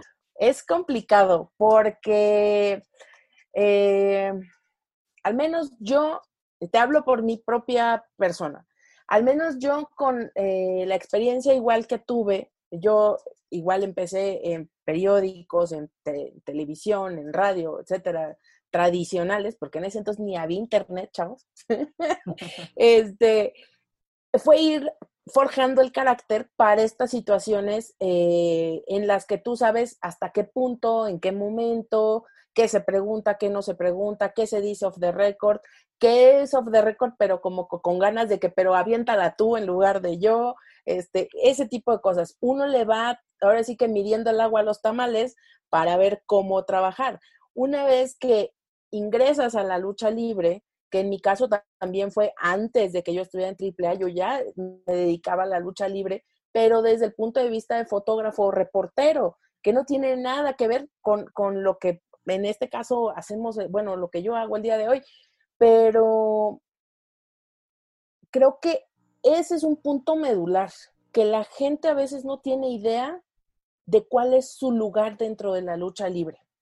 Y esto no, no me estoy refiriendo a la situación de la jerarquía, sino que tú como comunicador, o en este caso las personas que son tal cual periodistas, eh, no sabemos a veces cuál es el cuál es el papel que jugamos como prensa dentro de la lucha libre porque la lucha libre es todo este compendio como existe en el fútbol. Hay gente que es comentarista de fútbol hay gente que son reporteros de fútbol hay gente que es editorialista del fútbol hay gente que solamente comenta o que solamente eh, en este caso eh, que narra un partido y en ese momento es la narración tal cual y hay gente que hace noticias de fútbol y bla, bla, bla. E, entonces, creo que en el fútbol está muy bien sectorizado quién hace qué cosa, pero en la lucha libre no.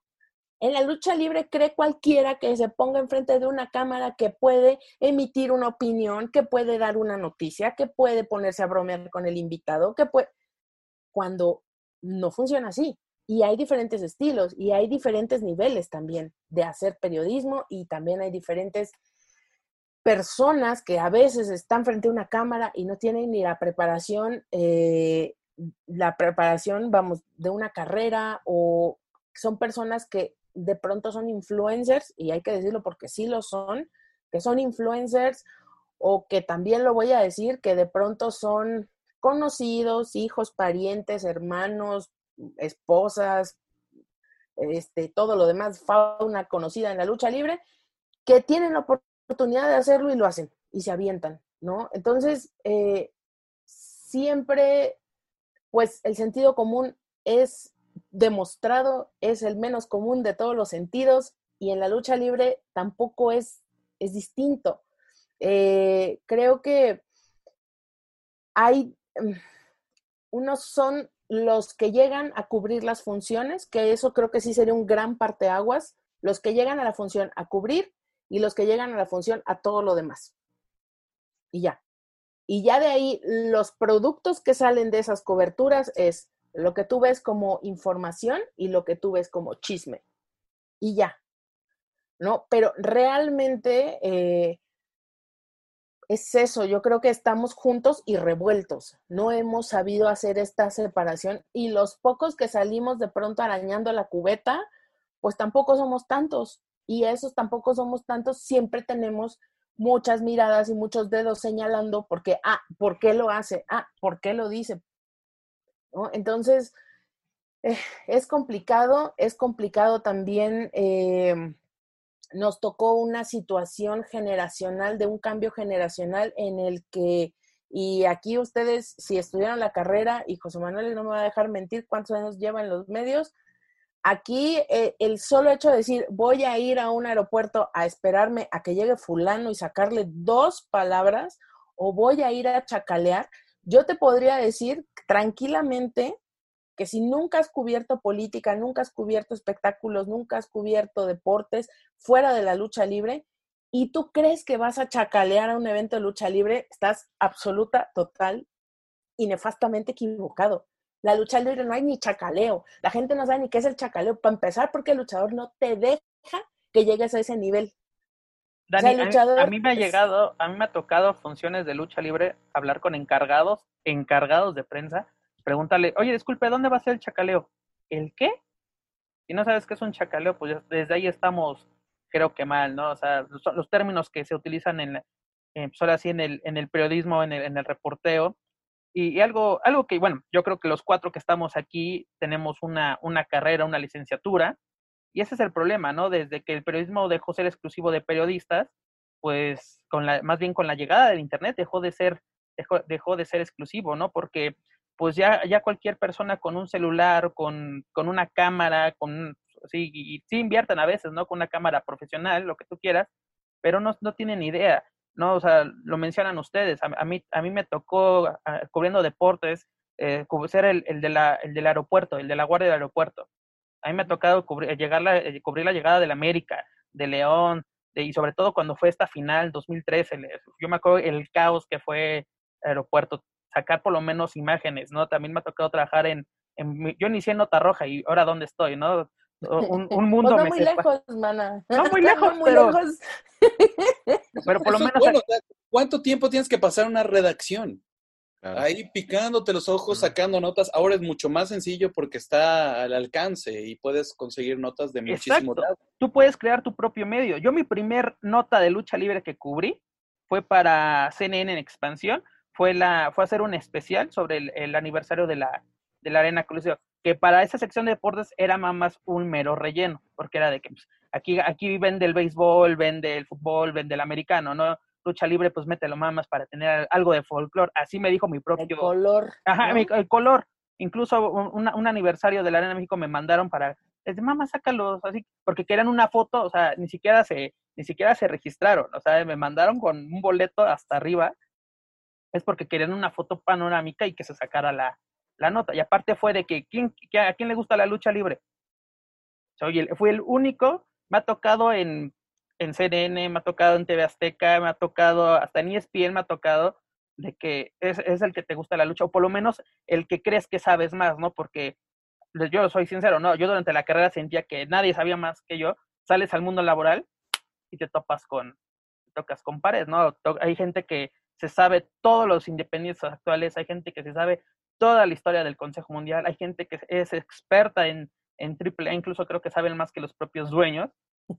Y, y, te empapas de toda esa, de esa gente que, que, que, vas conociendo en el, en el camino. Yo he aprendido de muchos compañeros que me he topado, ¿no? En, en, en, en, en, coberturas. En coberturas te conocí a ti, Dani, cuando era, eh, estabas en, Real.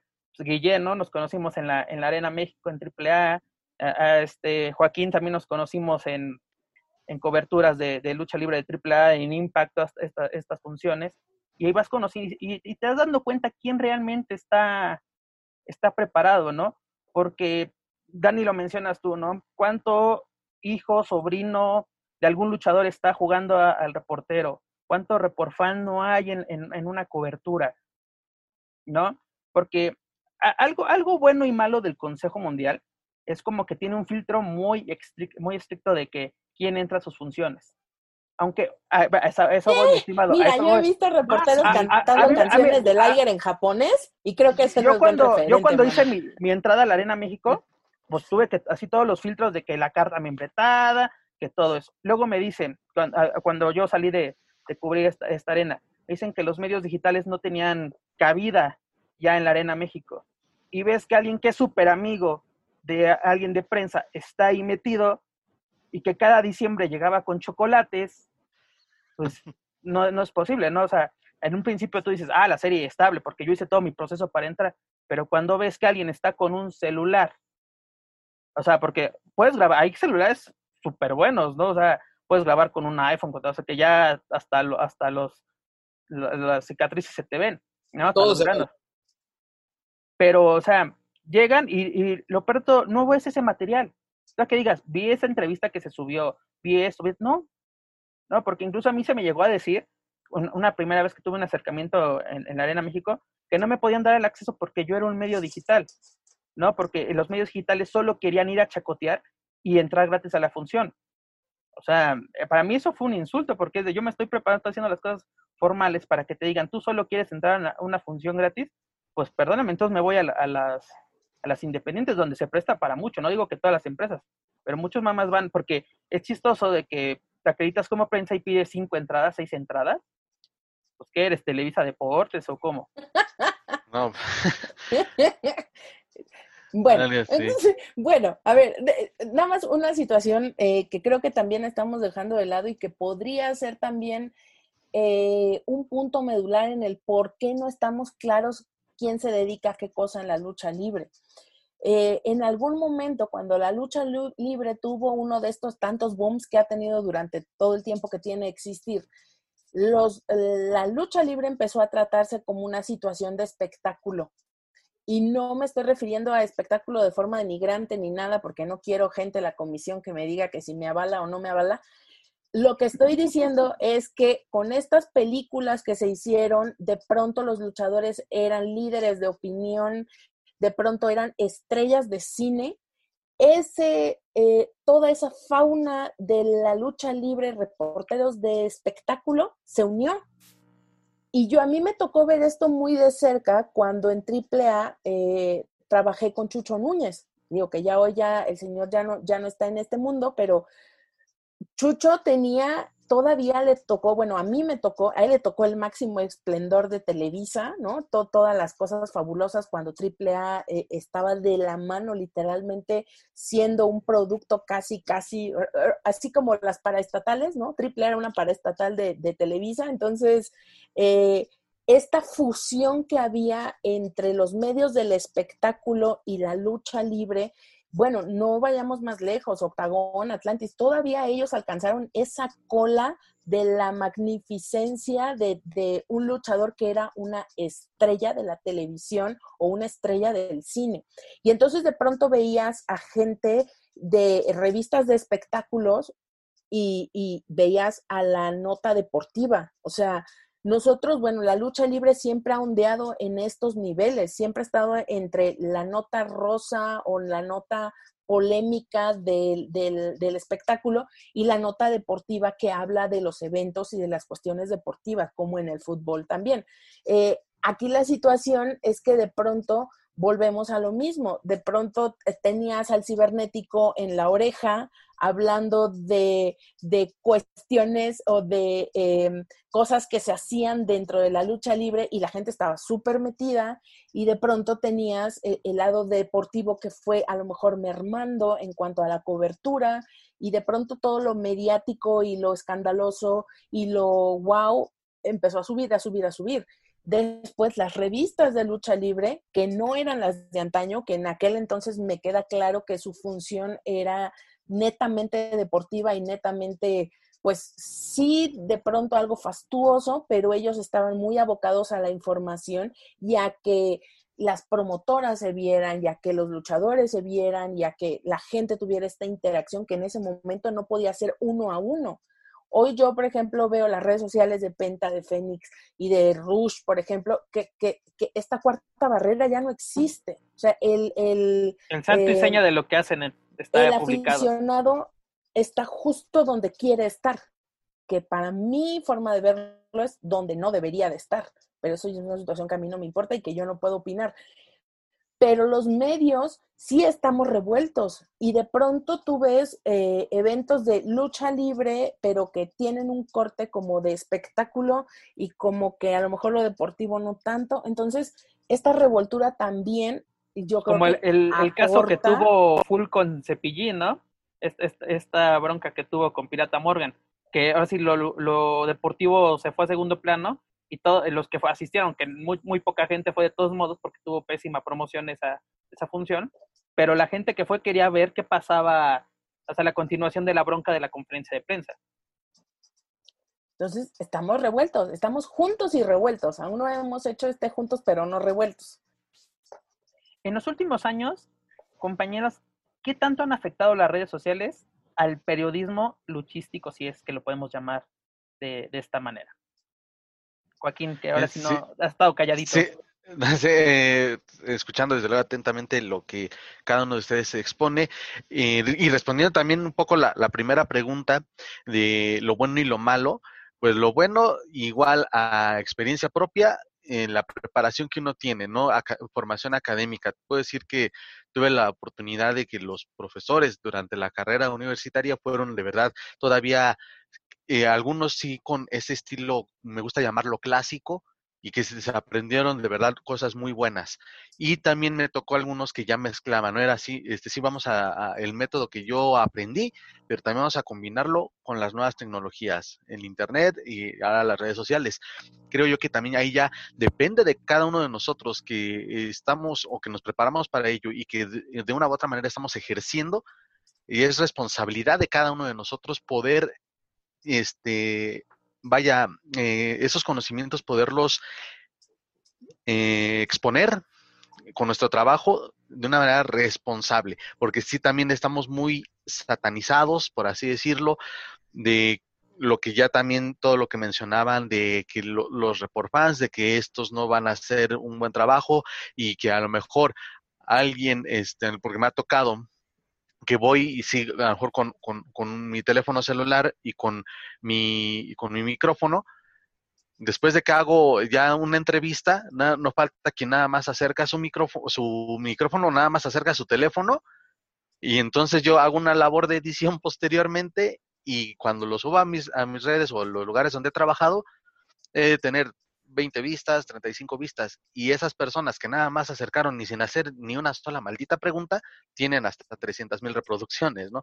Ahí es como que también se... Desanima a uno. Eh, no, no, sí, bueno, la verdad es que sí, un poco, pero la satisfacción que me deja, bueno, yo estoy este, trabajando y simplemente me, eh, me esfuerzo, o nos esforzamos, porque creo que lo estamos aquí desde luego toda la experiencia, pues de esforzándonos siempre y día a día para mejorar, no conformarnos con lo que hemos realizado, sino ir mejorando todo. Pero insisto, es eh, ya responsabilidad de cada uno de poder llevar bien, de poder aprovechar bien las herramientas eh, tecnológicas y las redes sociales sobre todo, que son un arma de doble filo, no solo en la lucha libre, creo que en, en todos los aspectos pero sí, al menos, eh, incluso me permito invitar a la gente que nos está escuchando, pues que sí, eh, a lo mejor no somos dueños de la verdad absoluta, ¿no? Ninguno tal vez no somos mejores que otros. Simplemente aquí habemos, creo yo, cuatro opciones de información y desde luego la gente elige con quién informarse.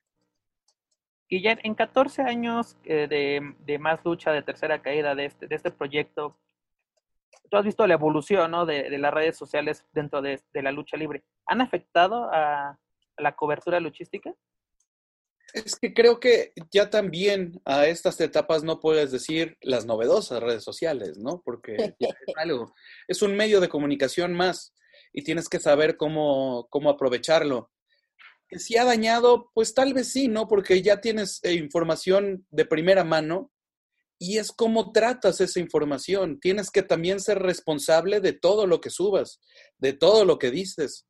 O sea, a mí yo trato de seguir todo lo que se dice y, en estas últimas fechas, y esto sí lo quiero decir, o sea, he encontrado, y, créeme que las redes sociales quedan escritas con, con piedra o con acero, o con, son cosas que no se pueden, que no se pueden borrar he encontrado y, ha habido personas que se han expresado de mí, de mi trabajo o de mi medio y que podría tal vez ponerme a pelear con, esas personas en su debido momento. Yo creo que se aclararán cuentas, eh, pero créeme que todo eso yo lo, lo, he escuchado. Y en ese, en ese punto no puedes soltar golpes al aire. Se van a escuchar, vas a decir, y es eso, es el tratamiento de la información. Hoy puedo subir este... Eh, el nombre de un luchador. Puedo subir, puedo decir, fulanito de tal se llama así y vive, vive en tal lugar, ¿no? Que en ciertas ocasiones ese tipo, no sé si llamarlo libertinaje, creen que tal vez muchos aficionados cercanos puedan tenerlo. Y eso no significa ni que seas el mayor periodista, ni que, ni que puedas hacer lo que, lo que te pegue la gana, porque no es así. Tienes que saber cómo poder subir o hasta qué momento o hasta qué, porque creo que creo que el principal problema es que no se delimita o tal vez ya haya sido mucho más cercano de cómo es mi relación con el luchador, cómo es mi amistad con el luchador y hasta dónde está en una barrera en la que yo formo parte de un medio de comunicación y hasta ahí pueda llegar. Yo creo que ese tipo de libertinajes, ese tipo de chismes que se tratan en, en muchísimos lados y creo que hasta en clases universitarias se siguen tratando, ahí es el, peligro que se tiene. ¿Hasta dónde puedes informar? Yo podría, a través de mis redes sociales, por tratar de conseguir un like, decir lo que va a pasar en triple en una función. Pero no es así. O sea, y ahí hay un respeto, ¿no? Que yo lo sé hacer, o, podría decirte, ah, pues triple manía va a ser en tal fecha. Pues a mí no me corresponde decirlo. Eh, no sé si me, si me di a entender, pero creo que es más como ese tipo de libertinaje que, en muchas ocasiones hay con la libertad de que tienes que escribir. es, eh, es eso, ¿no? Confundimos la libertad de expresión con libertinaje, ¿no? De que podemos decir las, las cosas que queramos sin pensar que va a haber consecuencias, ¿no? O sea, porque nosotros podemos dar una opinión, yo puedo dar una opinión, Joaquín puede dar una opinión, tú puedes dar una opinión, Dani puede dar una opinión, pero hay que, pues así, refutarla, ¿no? sé sí, yo dije esto con, con base a esto, esto y esto, ¿no? Si de que podemos hablar de que pasó esto en el proyecto tal, ¿no? De, de AAA, pues esto, en el Consejo Mundial pasa esto por, por aquello. Pero Dani, ¿qué, ¿qué, nos quieres decir? Te veo muy animada. Sí, es que justo lo que dijo Guillén, em, aquí se trata, y lo hemos platicado muchas veces antes, se trata de la ética profesional. Pero si tú no sabes ni qué demonios significa tener ética profesional y de entrada no eres un profesional y de entrada no eres un profesionista, pues todo lo demás que te pueda yo decir es todo lo que sucede que dice Guillén.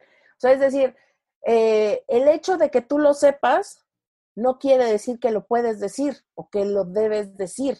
Incluso y me ha tocado muchas veces estar en un punto en el que me estoy tronando los dedos porque sé lo que quiero decir, sé que lo tengo que decir, pero no lo puedo decir.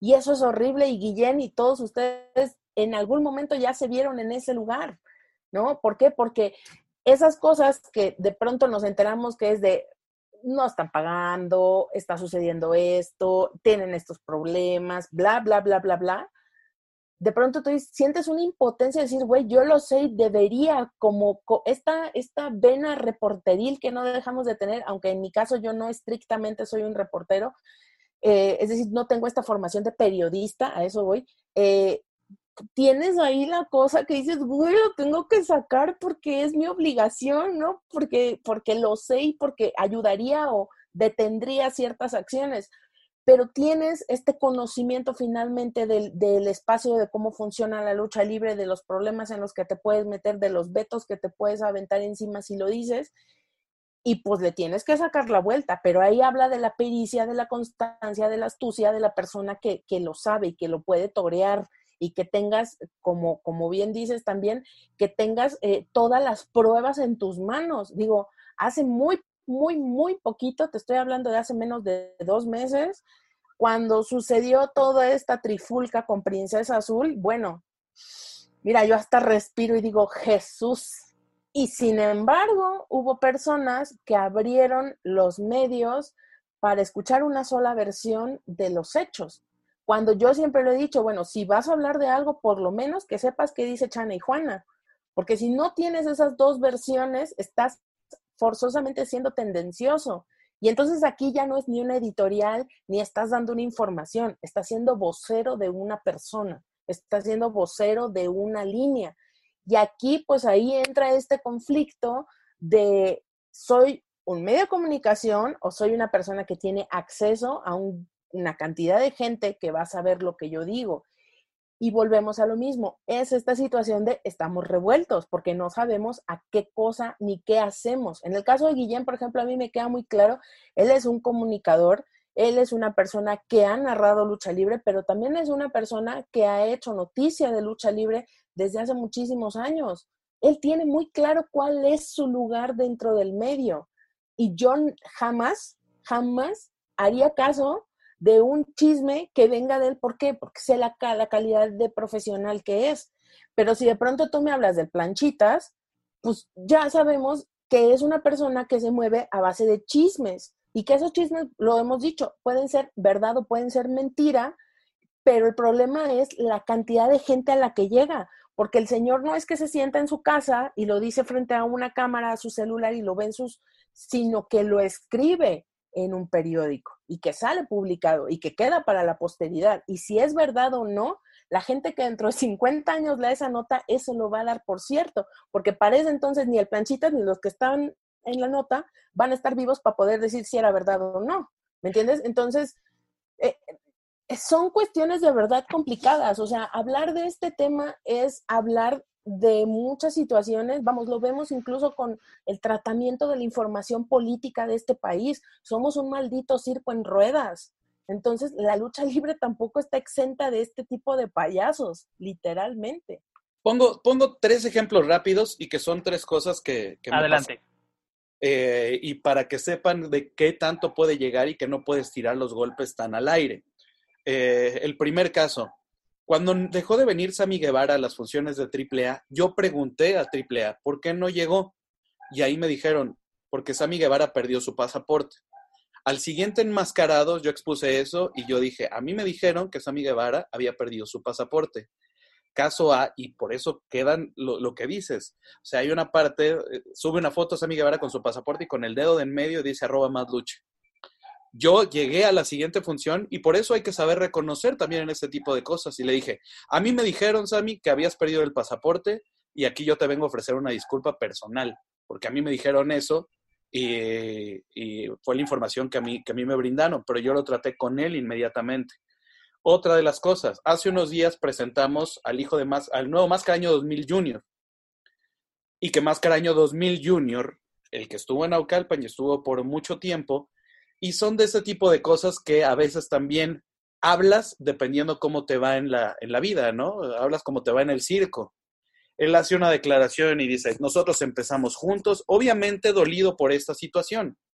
Si ustedes ven la emisión que nosotros subimos en Más Lucha, siempre hablamos de que ya había existido un Máscara Año 2000 Junior. Nunca lo desconocimos y que su historia fue, fue muy grande. Nos tocó llevarla de la mano con eh, el hijo de Cien Caras y con él, y que Naucalpan llevaron el peso de, de la arena. Pero si llegas y el dueño de los personajes es Jesús Reyes y dicen, los invito a que presenten al nuevo Máscara Año 2000 Junior y en este momento queda desconocido, en ningún momento se habló mal de ese personaje. O sea, nosotros teníamos la responsabilidad de decirle, ya existe otro, tal vez ahora te favorecen los derechos del nombre. En su momento, cuando nos crucemos con Máscara Año 2000 Junior, si él nos quiere dar la entrevista, este, pues le preguntaremos eso. Pero te tachan de que ya perdiste humildad y que estás en AAA y que en cualquier momento te pueden tirar de, eso. Pues lo entienden, ¿no? Y lo comprendes hasta cierto punto. Pues no le gustó esa noticia, pero nosotros, dentro de nuestro punto de vista, jamás desconocimos de que existiera o de que jamás, de que jamás... Su labor este fue dar a conocer la noticia.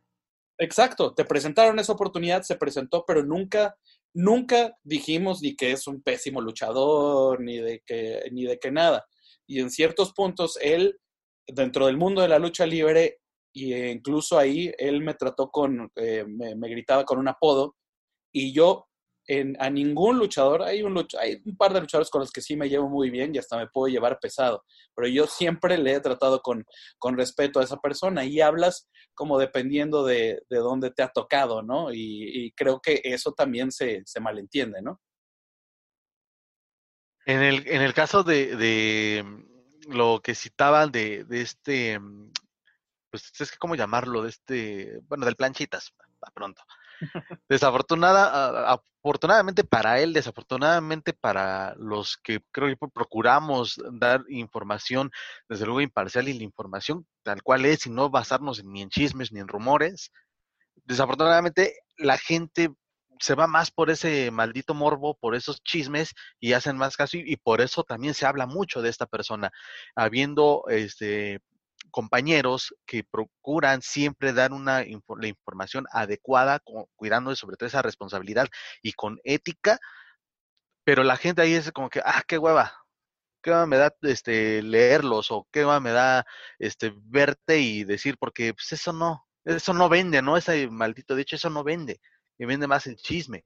También, por eso lo mencionaba hace rato, es invitarle a la, gente que en general vea, sí, se vale, cada quien se informa en donde quiera, y de ahí puedes basar un propio criterio o una opinión, pero pues como que también basarte en ese tipo de, pues, de chismes, en ese tipo de, pues hasta de cómo lo dicen, ¿no? Sin, quizá nada más así aventar cosas al aire, pues es ahí, habla mucho de, de, de, que se está perdiendo mucho esa ética y esa responsabilidad, y más porque son, es un medio que está muy al alcance, ese periódico está muy al alcance de la gente, ¿no? Es un fácil acceso, es un costo muy, muy económico, todos tienen acceso a ello. Y quizá por eso, este, insisto, esa, esa parte de la responsabilidad, pues, se está perdiendo y también ahí la gente es de, pues, ¿qué es lo que consumes, no? yo te ofrezco un buen producto, pero pues lo ignoras por irte por esa clase de producto. Sí, perdón. A nosotros nos tocó ser parte de eso, Joaquín, y eh, para Dani, para, para Pep, se subió en esa nota, más lucha se lleva no sé cuánto dinero. Eh, en una de esas columnas de... Ya lo recordé esa nota. De, que subieron al, al periódico Basta. Y, eh, si hubieras tenido una actitud de eh, ser reportero, pues tratas de contactarnos. No es tan complicado eh, ponerse en contacto con una persona. Oye, si es verdad, pues ya le digo, pues, pues sabes que sí es verdad. Les aplica la de que son youtubers que ganan millones de dólares que estábamos explotando a, la lucha libre. O sea, nadie se, se, le miente con el trabajo que llevamos. Obviamente hay una ganancia, ¿no? Pero es ese mismo trabajo que nosotros le ponemos y que le hemos invertido a ese trabajo.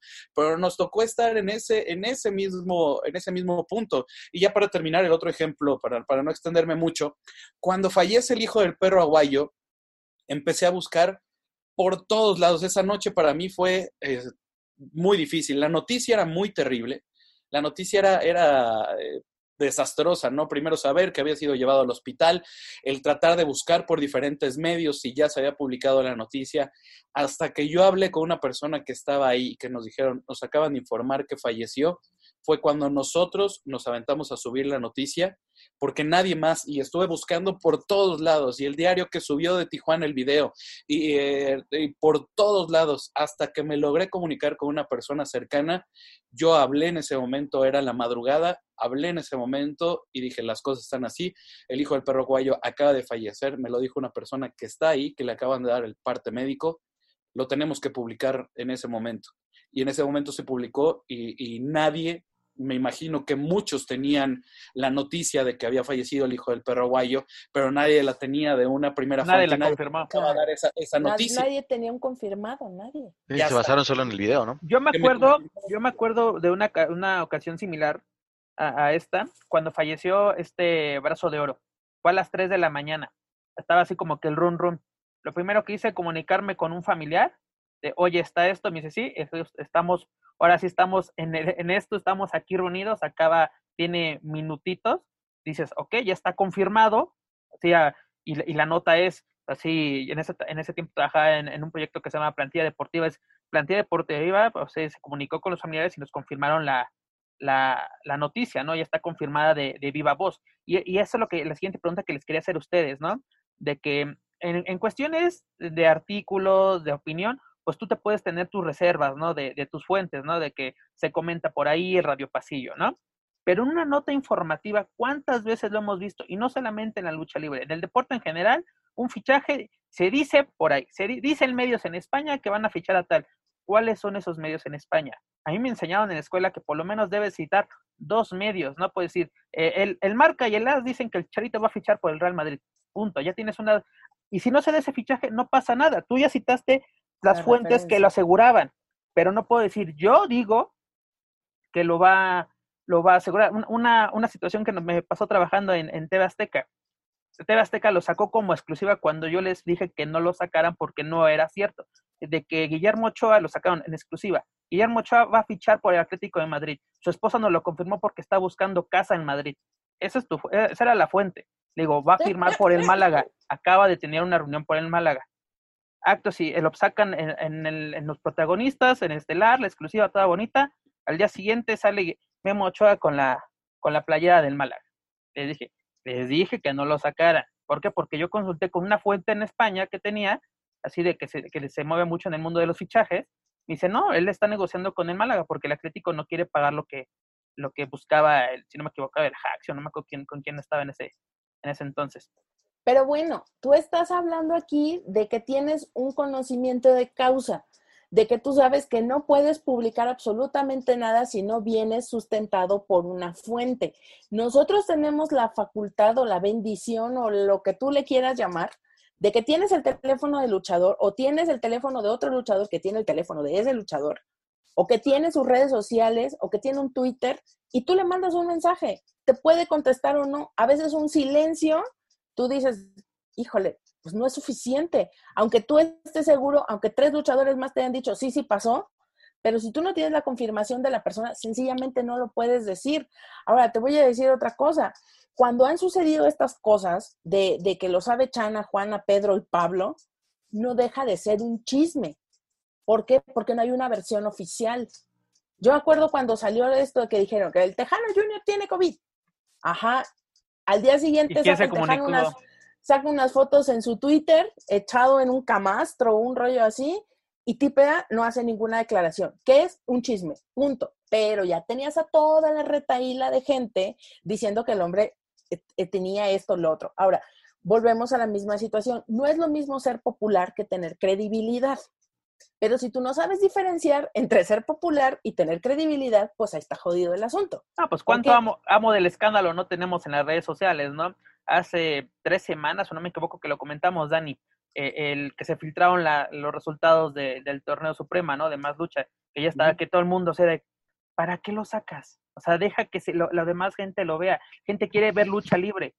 No, no te estás llevando una primicia, no te estás llevando nada, no estás ganando nada más que pues darte a conocer de la manera creo que más barata y vulgar. Y te voy a decir, justo en, ese momento, perdón, perdón, Guillén, ahorita te doy la palabra. Justo en ese momento y por esa situación, lo más fácil era decir, ah, pues sí, claro, ¿no? Y empezar a uno a decir lo que en el pasillo se decía. ¿Qué se hizo?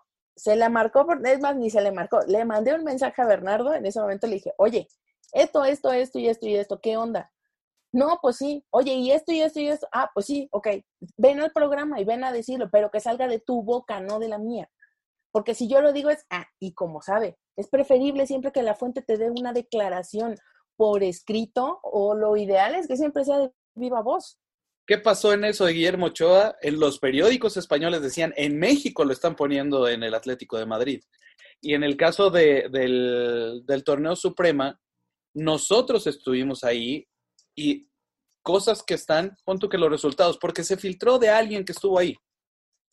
No sé de quién, no, me imagino de quién, pero no sé de quién, y no puedo decir de, de quién. No te preocupes. Pero eh, sea, situaciones y que llegó y que se impuso y que cambió todo. No, no tienen idea de qué fue lo que pasó ahí, que estaba escrito en un, en, un pizarrón.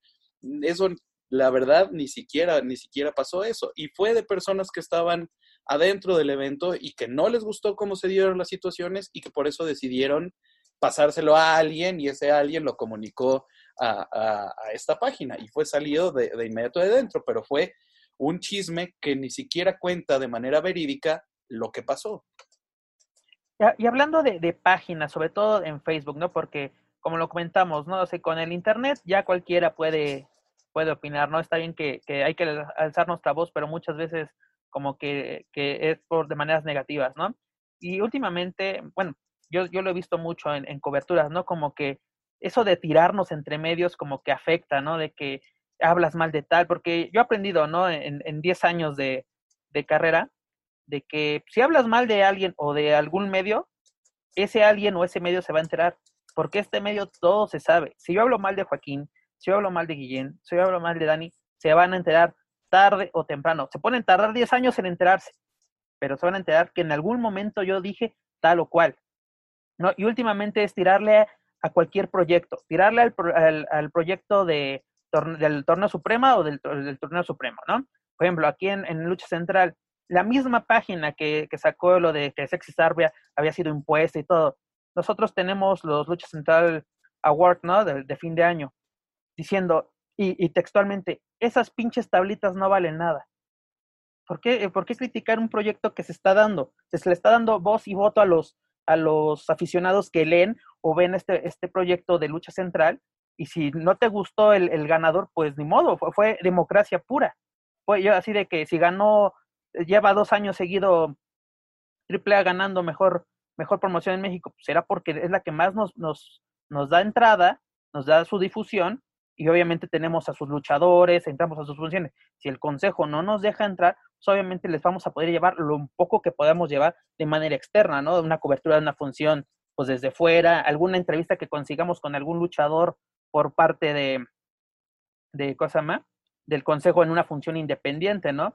Pero así, así, y aparte fue una persona que falleció hace, hace poco, esa persona le tiraba mucho a este proyecto, no sé por qué, ese de que, y aparte lo, lo mejor de todo, nunca, incluso a mi persona, de que es, es que él, es un palero de AAA, él quiere entrar a AAA cuando es de, pues ahora sí yo ni te conozco, y como dices tú, Dani, ¿por qué no me marcas? Oye, ¿por qué solo sacas AAA? ¿Por qué solo hablas de AAA? Tu medio solo saca AAA pues eh, incluso ahora me van a decir que soy palero de WWE y de All Elite, que es lo único que hay. No, saco DTU porque se cada, sale cada 15 días, cada, cada mes alguna noticia de estas empresas de, de Lucha Time, sacamos lo que, lo que sale, estamos cubriendo lo que actualmente tenemos a nuestra disposición. Pero en ese entonces mm, me está así tirándome a, mi persona así de, de, es que eres un palero, eres un vendido, eres eh, arrastrado, quieres trabajar con ellos. Es, incluso me decían que en, en a doctores me llegan a decir que soy espía de Conan, hágame la buena, ¿no? Que, Conan me, pagase. ¿No? O pues, sea... Y ni te imaginas lo que, lo que deben de pensar de mí. Ah, no, pues, yo, yo creo que te suman las orejas cada, cada semana, por lo menos. Y la verdad es que, si no, pregúntenle a cualquier persona de, de la que tenemos en Más Lucha, si yo le he dicho a alguien que hable bien o hable mal de eso. Obviamente sí, o sea, trabajo para AAA, pues narro para AAA. Afortunadamente, cada fin de semana están ahí, incluso están repitiendo eh, las cosas de AAA, pero yo he tratado de separar el trabajo que tengo y, y, lo dije cuando, cuando ingresé. Esto no me va a quitar de que yo pertenezca a más lucha, ni de que yo pueda dar mis opiniones de qué me gusta y qué no me gusta, pero a veces al estigmatizarte con algo, te ponen ya la estampa de que estás con algo e incluso estando ahí yo he dicho, esto a mí la verdad no me gusta y no me gusta cómo se solucionó y nada y yo no he tenido ninguna represalia con, con ese tipo de cosas. Afortunadamente me han permitido seguir con mi trabajo que, tengo ahí y yo incluso entrevisto a los luchadores y les pregunto cosas eh, ahora que tenemos los mano a mano, que no tenga que ver exclusivamente con eh, tal o cual lugar en donde, en donde estás trabajando. Y eso es a lo que nos ha permitido. Y pues tal vez sea alguna señal importante de que tengas éxito, de que tal vez las cosas las estás haciendo bien y de que sueles pisar callos de otras personas. Pues sí, bueno, ese, ese dicho, ¿no? Si estás haciendo las, las cosas bien es porque, bueno, si alguien, más bien, si alguien está hablando mal de ti es porque estás haciendo las, las cosas bien, estás llamando su atención de buena o mala manera. Y regresando a un punto anterior, Dani, Nada más eh, para eh, completar un poco lo que dice Guillén, pasamos de ser una nación que se dividía entre TV Azteca y Televisa a dividirnos en todas las señales abiertas en Netflix. Bueno, lo vivimos con esta babosada del Netflix y el Blim, es lo mismo y la lucha libre no está exento de esos fenómenos sociales. La gente cree que si trabajas en un lado solo, eh, o sea, que, que Guillén acompaña a la licenciada a la basílica cada fin de semana, caray, no, solamente son personas que trabajan ahí. Pero es que esta guerra de situaciones y estas eh, esta polarización siempre de eres priista, eres perredista, de verdad, creemos que esto no se traspola, pero eso también se traspola la lucha libre, incluso con los mismos luchadores, caray, o sea, crees que un luchador que trabaja en determinada empresa, pues bueno, ahí ellos corresponden a ciertos intereses.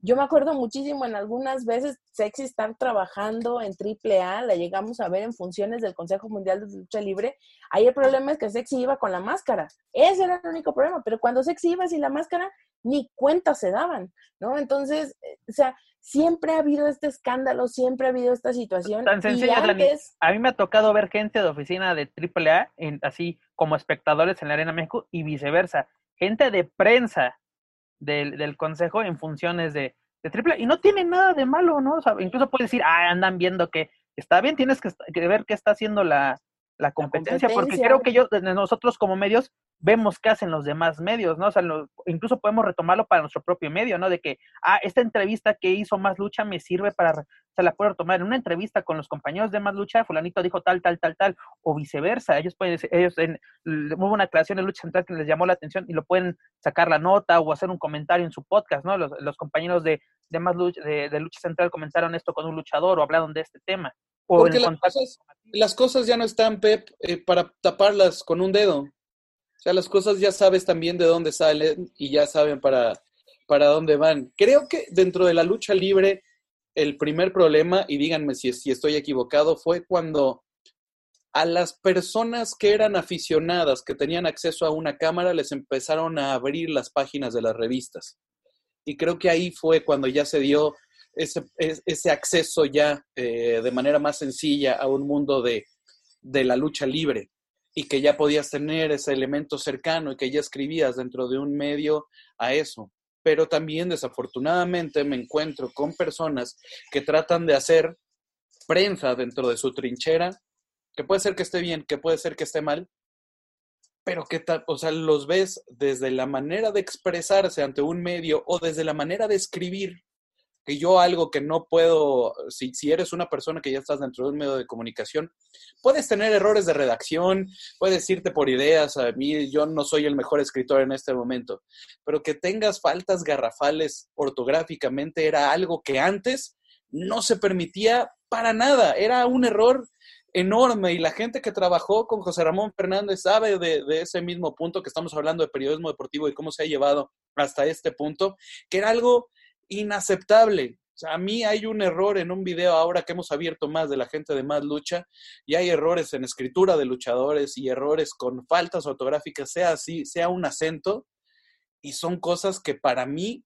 sí suelen ser eh, imperdonables cuando ya estás en un medio de comunicación. A mí algo que siempre me ha llamado la atención es que luego la gente dice, es que yo no estudié periodismo, yo no estudié comunicación.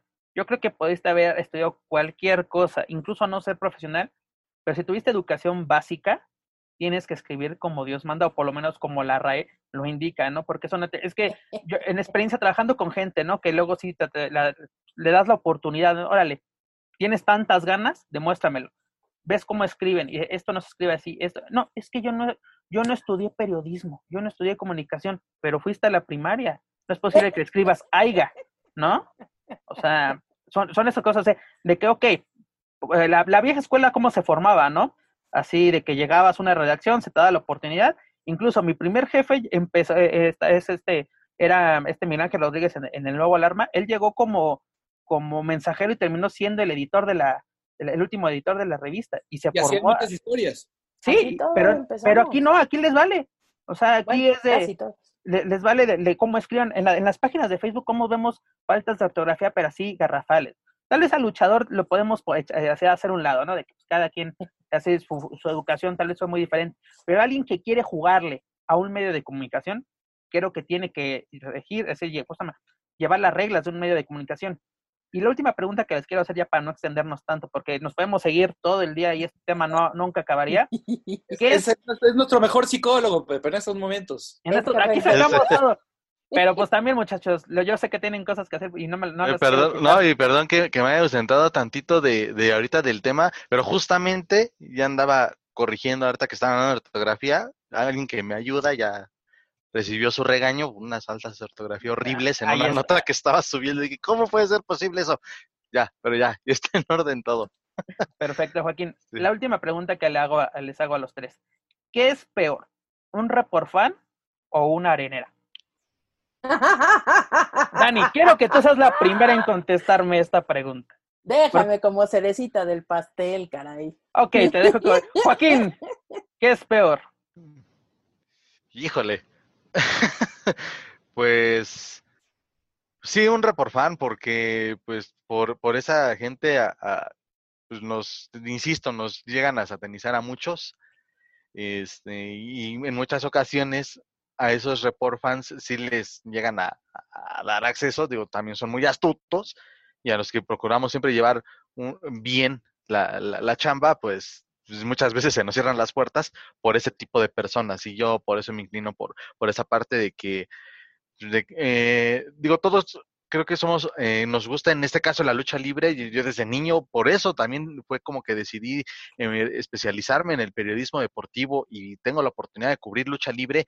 De verdad eso es, es más me hace muy feliz, pero siempre hay momentos para todo. Y yo reconozco también que si me entero de que un luchador a quien yo admiro está en una firma de autógrafos, pues yo voy y pago mi, mi, boleto para esa firma y me tomo la foto con el luchador en cuestión o luchadora en cuestión y no así como que andar en las arenas después de, de entrevistarlo y, ah, oye, una foto, no, porque pues, hay que saber dividir, ¿no? A dónde vamos, vamos a chambear. Vamos Aunque también hay oportunidades únicas en la vida, hermano, déjame decir. Ah, bueno, ya, ya, ya eso de verdad y, y, rapidísimo, creo que sea a lo que te refieres en WWE, en la, el año pasado, nosotros no dijimos absolutamente nada, sí, nosotros solamente hicimos la, eh, la, la conferencia con las tres superestrellas que nos pusieron, ya como que sale, nos vemos en la arena, íbamos de salida y la gente de. Lo de regresó la, agencia, la, gente de prensa para regresó y me dicen, foto. órale, tómense la foto el que quiera con, con los tres.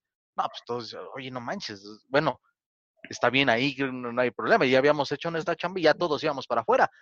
Y ahí fue de, ¿quién el que quiera su foto? Ahí está, pues creo que uno o dos fueron los que dijeron que no, o que ahí me la contaron, o no escucharon. Ahí me contaron que en la despedida de Liger en la Arena México, la que fue el viernes, que parecía firma de autógrafos en la, la, sala de prensa. O sea, que estaban formaditos para la, para la foto con Liger. Que ahí yo les los voy a exentar, les ahí los perdono. Liger es Liger. ¿Por qué no, por qué no pones en contexto, Pep, de los dos temas que refieres para la gente que tal vez no lo sepa que no, que está no sepa qué es. Ah, ok, perfecto. Un report fan, pues ahora sí es un, es un fan que se hace pasar por reportero, quiere jugar al reportero, que su función es la que acaba de mencionar Joaquín, ¿no? O sea, de que en lugar, en lugar de buscar la nota, en, bus en hacer un trabajo, lo que quieres primero es la foto con el luchador.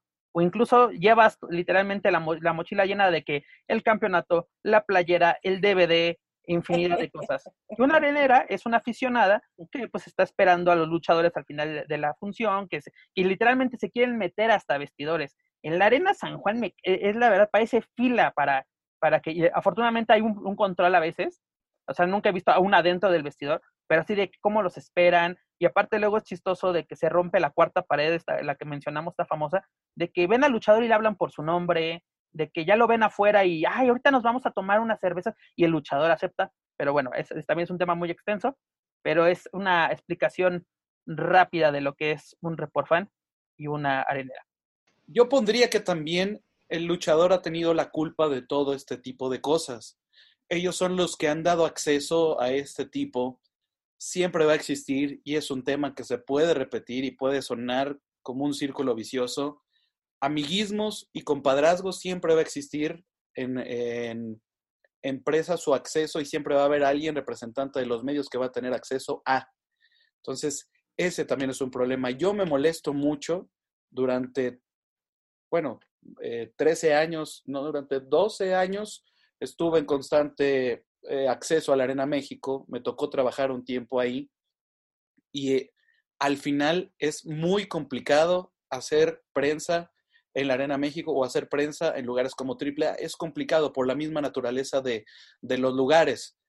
Y cuando ves que hay personas que tienen acceso a eso, que no han eh, pues que tal vez no tienen por qué tener ese, ese acceso, ¿no? Si te costó tanto trabajo, y lo platicábamos desde el principio, en llegar a y que tengan acceso por amiguismos y por compadrazgos, tal vez ahí demerita un poco lo que se tenga. Yo haría una invitación a las empresas promotoras, arenas, a que revisen este tipo de temas, cómo pueden llevar mejor la comunicación de su empresa y encuentren los medios adecuados por donde se puede llevar y así yo creo que eso nos ya, ayuda. Perdón a que te interrumpa, pero hay, hay promotoras independientes, hay una en esa, que digo en el municipio para no que nadie se sienta aludido, pero que una vez le, le preguntamos, oye, ¿por qué no haces conferencias o por qué no haces, por qué lo presentas muy buenos carteles?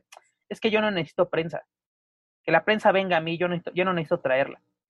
Es de que así como que eh, tú lo estás mencionando, ¿no? Que se profesionalicen en ese aspecto. Y hay nos gente tocó, que. Nos tocó, no sé si estemos hablando de la misma, y nos tocó una que dicen que hay medios que orillan o que hacen que las empresas hagan carteles para que ellos puedan grabarlos y sean su, eh, su principal salida, que eso también, pues yo estoy abierto para una plática así y que me lo demuestren con pruebas. A quien yo le he dicho en, este, en esta etapa que haga su función y que la cree y que incluso cuando son donativos, en Más Lucha nos estamos quedando con esos donativos. Yo invito a eso y seguramente alguien va a escuchar o alguien le va a decir que nos digan las pruebas de, de este tipo de cosas. Hablar al aire, y lo decíamos del principio, es muy fácil y sostenerlo, ahí ya es más complicado, pero lo que sí es que a muchos ojos demeritan el trabajo que estás haciendo y eso creo que tampoco está bien. Y yo invitaría a, esto porque creo que así nos profesionalizamos todos y aprendemos a hacer un mejor trabajo todos de qué es lo que vale la pena y no. En el consejo tienes que pasar a veces porque hay gente del Turiluchas y está dentro del Turiluchas y tienes que esperar a que se saquen la foto todos y luego ya salir o que incluso en AAA, ¿no? Que el actor tal fue y está saludando al luchador y no tienes tiempo para ir entre lucha y lucha y ya no te da tiempo de hacer la entrevista, pero no tienes tiempo de ver lo que, lo que estaba pasando. Una de las ideas que yo di, que creo que sí ya eh, se ejecutó, a veces eran tan largos los espacios en la Arena México entre lucha y lucha que no te daba tiempo para salir y regresar. Y a ver, yo les dije, ¿por qué no ponen una pantalla? Porque por lo, lo menos los que no tenemos tiempo vemos qué está pasando ahí y ya tenemos que preguntarle al luchador. ¿Cuántas veces no nos perdíamos la estelar por estar entrevistando al el de la semifinal? Exacto. Y para todos los compañeros que hay que quieran hacer su medio más profesional, créanme que el preguntar primero no te hace un medio más exitoso y te hace un medio eh, non plus ultra. Preguntar primero es una pregunta que hiciste y si se la, no es cuestión de ganar. Y algo que a mí me ha servido es que si en algún momento yo ya no tengo nada que preguntar, no lo pregunto por preguntar. O sea, no porque tenga mi presencia y que diga voy a repetir algo que ya dijeron. Yo creo que eso también es una educación de cualquier medio de comunicación. Si ya dijeron y lo dijo otro medio que te cae mal, ¿para qué vas a repetir la misma pregunta? O sea, y son de personas que también eh, se jactan de ser periodistas o que estudiaron o que están dentro de lo que tú me quieres decir de un medio de comunicación. Yo eso lo he hecho desde el principio, me ha funcionado a mí, no porque mi medio tenga presencia o porque digan, ah, es que, es que, es que este no preguntó, si no tengo nada que preguntar, si no tengo nada inteligente que preguntar, mejor omito mis preguntas. Dani. Pues, la cerecita del pastel, por favor. La cerecita del pastel. Mira, eh, me ha tocado estar en todos los lados, ¿no? Eh, digo, fan nunca he sido porque pues, nunca tuve tiempo de hacer eso. Realmente, y esta es la parte que, que a lo mejor a mí me ayudó mucho yo comencé mi carrera profesional dedicándome a otra cosa y haciendo otras cosas y llegué a la lucha libre ya cuando había salido de la universidad, ya me había formado, etcétera, etcétera. Entonces, yo no tengo esta afición a flor de piel, ni yo tengo esta historia de, es que yo desde niña quería ser luchador, pues no. O sea, yo llegué a la lucha libre a través de mi trabajo. Entonces, desde que la toqué, pues realmente la toqué con tintes de profesionalismo, de que, a ver, esto se hace, esto no se hace, esto aquí, esto allá. Creo que eh, eso me ha ganado que mucha gente me levante la ceja o me tuerza la boca de pronto, pero la verdad es que también con el paso del tiempo, y Guillén no me va a dejar mentir, pues se nos resbala como mantequilla, la verdad, porque uno siempre está primero eh, encontrando la forma de que esto sea rentable y de que esto sea un negocio siempre. Esa es la parte también que muchas veces los medios de comunicación no entienden. Em, el hecho de que tú tengas un micrófono, que tengas un cubito, que puedas ponerle un celular o algo, eso no te hace rentable, ni te da credibilidad, ni te da popularidad, ni te da absolutamente nada. Eso es algo que te tienes que ir ganando con una reputación, que te puedes ir a meter al peor de los fangos, y si no que me diga Guillén, te puedes ir a meter al peor de los fangos pero si tú no traes nada arrastrando ahí, ni jalando, ni llevando, ni esto, mira, pues con la misma te sales. ¿Por qué? Pues porque tú no compras boletos ajenos. Entonces, por ese lado me ha tocado ver, te digo, de este lado y del otro lado. O sea, yo recuerdo muchísimo y Guillén, pues tampoco me va a dejar mentir porque ahí estaba cuando me tocó estar del lado de prensa, de ser el fotógrafo oficial de AAA, bla, bla, bla. Eran unos jalones de greñas porque ya comenzaban, comenzaba gladiadores, comenzaba este, pues varias, eh, eh, sitios de internet que ya querían la nota y que sí llegaban en una situación como profesional a buscar una información, una información incómoda de pronto en un chacaleo, etcétera, etcétera, en las ruedas de prensa. Pero también nos tocó ver de pronto gente que llegaba nomás a tomarse la foto con el luchador sin ser mujer, o sea, hombres que llegaban solo a tomarse la foto con, o aún peor, a manosear a las luchadoras. O sea, ahorita tú me dices areneras, pero yo te digo areneros. Ah, o sea, claro. también hay fanáticos que no, no van ni de reporfan, o sea, que literal van a esperar a las luchadoras también. Entonces, no es una situación cómoda.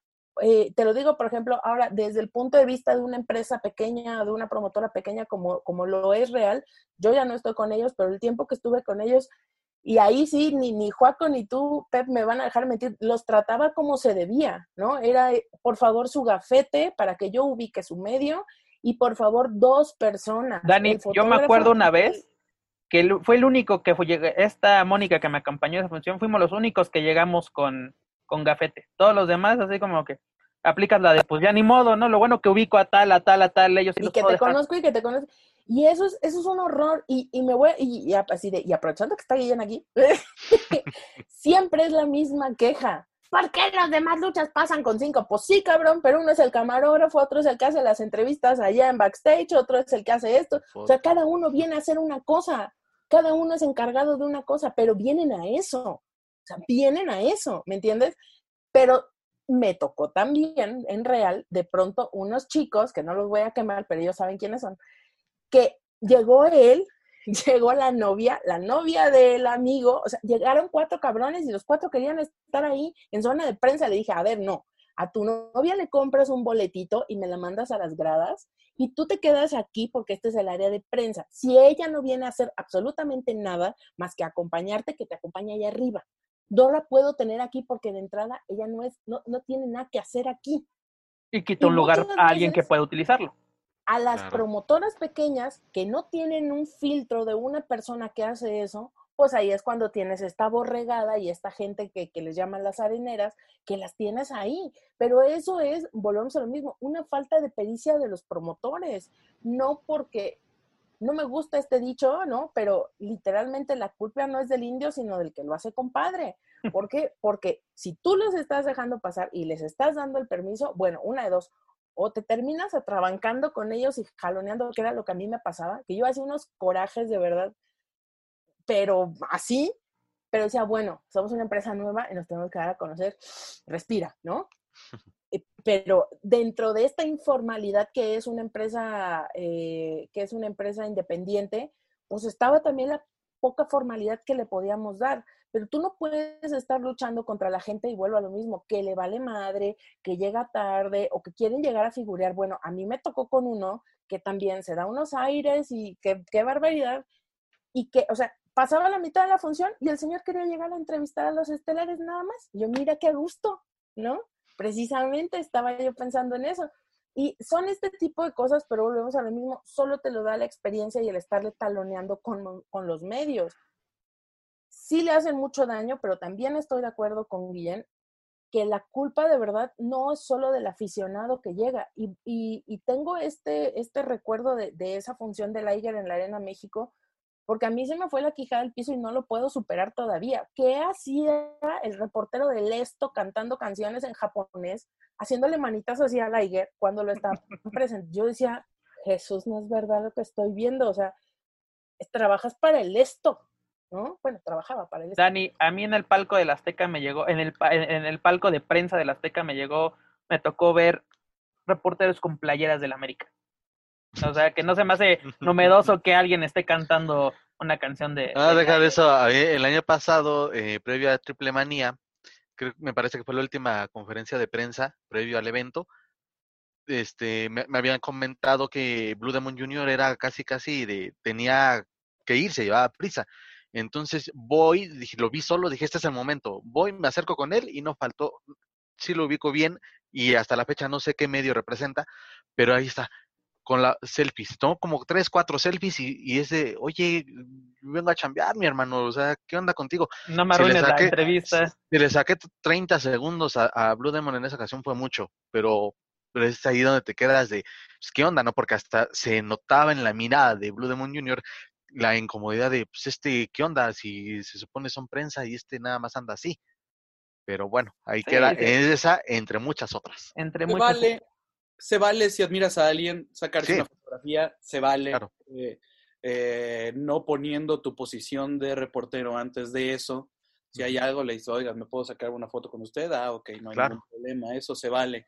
Yo invitaría a los aficionados que son de lucha libre, que les encanta la lucha libre, que sigan siendo aficionados. No es exclusivo de que si te gusta la lucha libre tengas que sacar un canal de YouTube. Disfrútala, vívela, te vas a llevar muchas decepciones cuando ya estás dentro de unas cosas. Yo lo aprendí, yo era aficionado del América y cuando me tocó cubrir al América, yo me hice la idea y dije, si yo hubiera venido ya ahora como reportero, jamás le iría, le iría a la América. Pero son, son cosas que te vas encontrando en el camino. Si eres aficionado, vive, disfruta, eh, convive con los demás aficionados, no te metas a más de que puedas hacerle daño a la lucha libre. Y los medios de comunicación, pues a tratar de ser más profesionales y a las empresas que, que se fijen quiénes son los que de verdad trabajan de manera profesional, porque son los que creo que van a ayudar a que llegue mejor el mensaje que quieren dar. Precisamente te iba a pedir tu comentario final, pero creo que ese queda perfecto, ¿no? Como comentario de, comentario de cierre, ¿O quieres agregar algo más? No, no, no. Gracias, gracias por la, por la invitación. Me da mucho gusto que, que haya esta apertura de poder colaborar, porque también dentro de los que somos parte de, de la comunicación, creo que lo que menos es ser o pensar que somos enemigos y todos tratamos de aportar para algo y estamos tratando de dejar nuestro granito de arena con la actualidad, ¿no? Y me da mucho gusto estar en este espacio. Eh, cuenten conmigo las, las veces que sean necesarias. Muchas gracias. Y creo que estamos para aportar, ¿no? Para aportar y para tratar de, dar pues lo poco que, que, llegamos a conocer de, de, todo esto. Perfecto. Joaquín, tu comentario de cierre, porque Dani siempre va a ser la cerecita del pastel. Sí, claro. y como dices, de aquí nos enlazamos a la mesa de los márgaros, si quieren. Ha pues pasado, hermano, ha pasado. Pues eh, bueno, de antemano como comentario final, pues este tema da desde luego para muchas otras cosas, pero eh, creo que los puntos o varios puntos importantes se tocaron y de verdad eh, yo me siento muy agradecido como siempre por la oportunidad a, a ti, a la gente de Lucha Central por dejarme ser parte de este proyecto y hoy desde luego este, también intercambiar opiniones y conocer más de, gente con más experiencia como, José Manuel Guillén y como, y como Dani. De verdad, eh, eh, a título personal, pues cada día se aprende más de, esto para poder incluso mejorar. Y pues agradecer, una vez más agradecer. Y pues nosotros como tal, ya dentro de lo que corresponde, pues enfocarnos como creo que siempre ha sido, hacer nuestra chamba y aprender también ahorita como que, mira, lo que digan o lo que no digan, pues nosotros enfoquémonos a hacer nuestro trabajo y a llevarle la mejor información, en este caso de la lucha libre, al público. Dani, pues eh, creo que para quienes logramos pasar como en el matrimonio los siete años de rigor, ya después es un placer. Y creo que hacer lucha libre es un placer, de verdad, se los digo honestamente, es la conjunción de muchas cosas que disfrutamos, es el ver un buen deporte, ver a gente preparada, ver a deportistas que invierten en su equipo, en su, en su trabajo arriba del ring.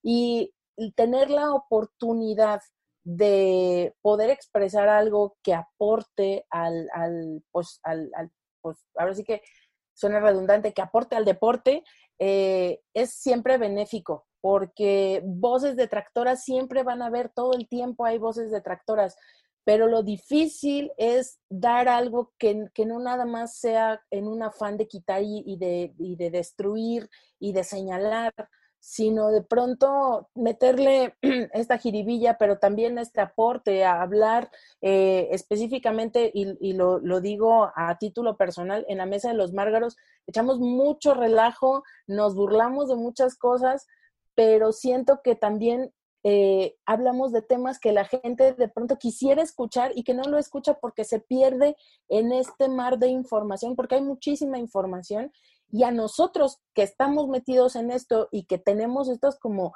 antenitas sensibilizadas de por a dónde va la cosa, tenemos que hablarlo. Y eso sí es una responsabilidad con la que cargamos, que a mucha gente a lo mejor eh, le puede pesar o no le puede gustar, pero también alguien tiene que de pronto eh, decir oigan, ¿qué está pasando aquí? O preguntar. A veces una pregunta es inocente y desencadena cosas que nunca te imaginas, pero estas dudas surgen y son dudas que, que, surgen en el ámbito y que uno está ahí, si no para resolverlas, por lo menos, y eso es lo que me ha gustado mucho la dinámica del programa, que la puedes ver desde todos los puntos de vista, porque finalmente nunca nadie tiene la verdad absoluta. La verdad es una construcción de hechos que cada quien, ahora sí que como le toca vivirlo, lo va a contar. Y entonces a nosotros de pronto lo que nos toca es ser esta pregunta de, oiga, ¿y qué pasaría? Oigan, ¿y se acuerdan de, y, no? Entonces, ese es el papel que nosotros jugamos, en específico ese es el papel que yo juego hoy aquí, de, de estar preguntando y cuestionándome situaciones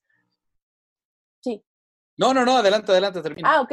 Y, y, y es eso, realmente es, es eh, disfrutarlo y disfrutar que tenemos la oportunidad de estar con un micrófono, con, con una cámara y decir las cosas y, saber que hay algo detrás de nosotros que se llama reputación, que es lo que nos da la, la posibilidad de sostener lo que decimos ante una cámara. Lo, lo más importante, ¿no? Nuestra función periodística, ¿no? Preguntar, pero también averiguar. ¿no? Porque no podemos lanzar, como lo, lo dijo Guillén muy bien, ¿no? Podemos lanzar algo al aire, pero sobre todo en redes sociales o en una página de internet se queda escrito, ¿no? Y tenemos que, pues ahora sí, refutar lo que, lo que decimos, ¿no? Esa es la función de, del periodista, llevar, somos un enlace, ¿no? Somos con la, en este caso con, con la, afición, que es la que, la que está interesada en este, en este ámbito, pero yo creo que hay que llevarles la verdad, porque últimamente la mentira nos ha sobrepasado y es lo que vende actualmente. Sí, a mí nada me gustaría terminar, Pep, eh, y agradeciendo el espacio también a Joaquín, también a, a Dani. Eh, ahora te, te, puede dar mucha popularidad, pero yo creo que tienes que estar presente y tienes que estar consciente de que tienes una responsabilidad cuando ya el público empieza a ver lo que estás exponiendo y nunca un medio, un reportero, una persona va a ser más grande que el deporte que nos estamos adentrando, que es la lucha libre. Las Nunca... estrellas, las estrellas son los luchadores, no nosotros. Exacto, y eso a mí me, me ha gustado, me he movido así durante pues que lo que me he dedicado a esto, creo que me ha funcionado mi manera de ver y pues el, principal, la principal estrella es la lucha libre. Es correcto. Pues amigos, hemos llegado al final de este programa, pero antes de retirarnos los invito a que visiten nuestra tienda oficial online a través de luchacentralshop.com donde encontrarán mercancía exclusiva. Pronto tendremos pues nuevas sorpresas para todos ustedes. También nuevamente los invito a que escuchen toda la programación de Lucha Central Podcast Network y sobre todo nuestro, nuestro programa hermano, ¿no? La Mesa de los Margos, no se le pierdan todos los, todos los miércoles nueve, nueve y media, tiempo del centro de México, no se lo pierdan los, los sábados a partir de las plataformas de podcast que tenemos. Recuerden que nos pueden encontrar a través de Spotify, iTunes, Speaker, en YouTube, en, a través del canal oficial de Lucha Central. Sobre todo no se olviden visitar de luchacentral.com. Por favor, suscríbanse, clasifíquenos, compártanos para que así poder llegar a más afición, a más aficionados aquí en México y en otros países de habla hispana. Esto es todo por nuestra parte. Yo soy Pep Carrera. Nos escuchamos. Hasta la próxima. If you're listening to this and you haven't visited luchacentral.com, it's time to do it. LuchaCentral.com is the online home for Lucha Libre, where you can get all of the top news in English and in Spanish. Find the best curated video content and original content not seen anywhere else. Find when Lucha Libre events would be happening in your area. Find photo galleries from top photographers covering Lucha Libre around the world. From weekly polls to annual awards. Seen and read by top executives in all of the major Lucha Libre promotions across the globe. And on top of that, it's free. LuchaCentral.com, your centralized place for all things Lucha Libre.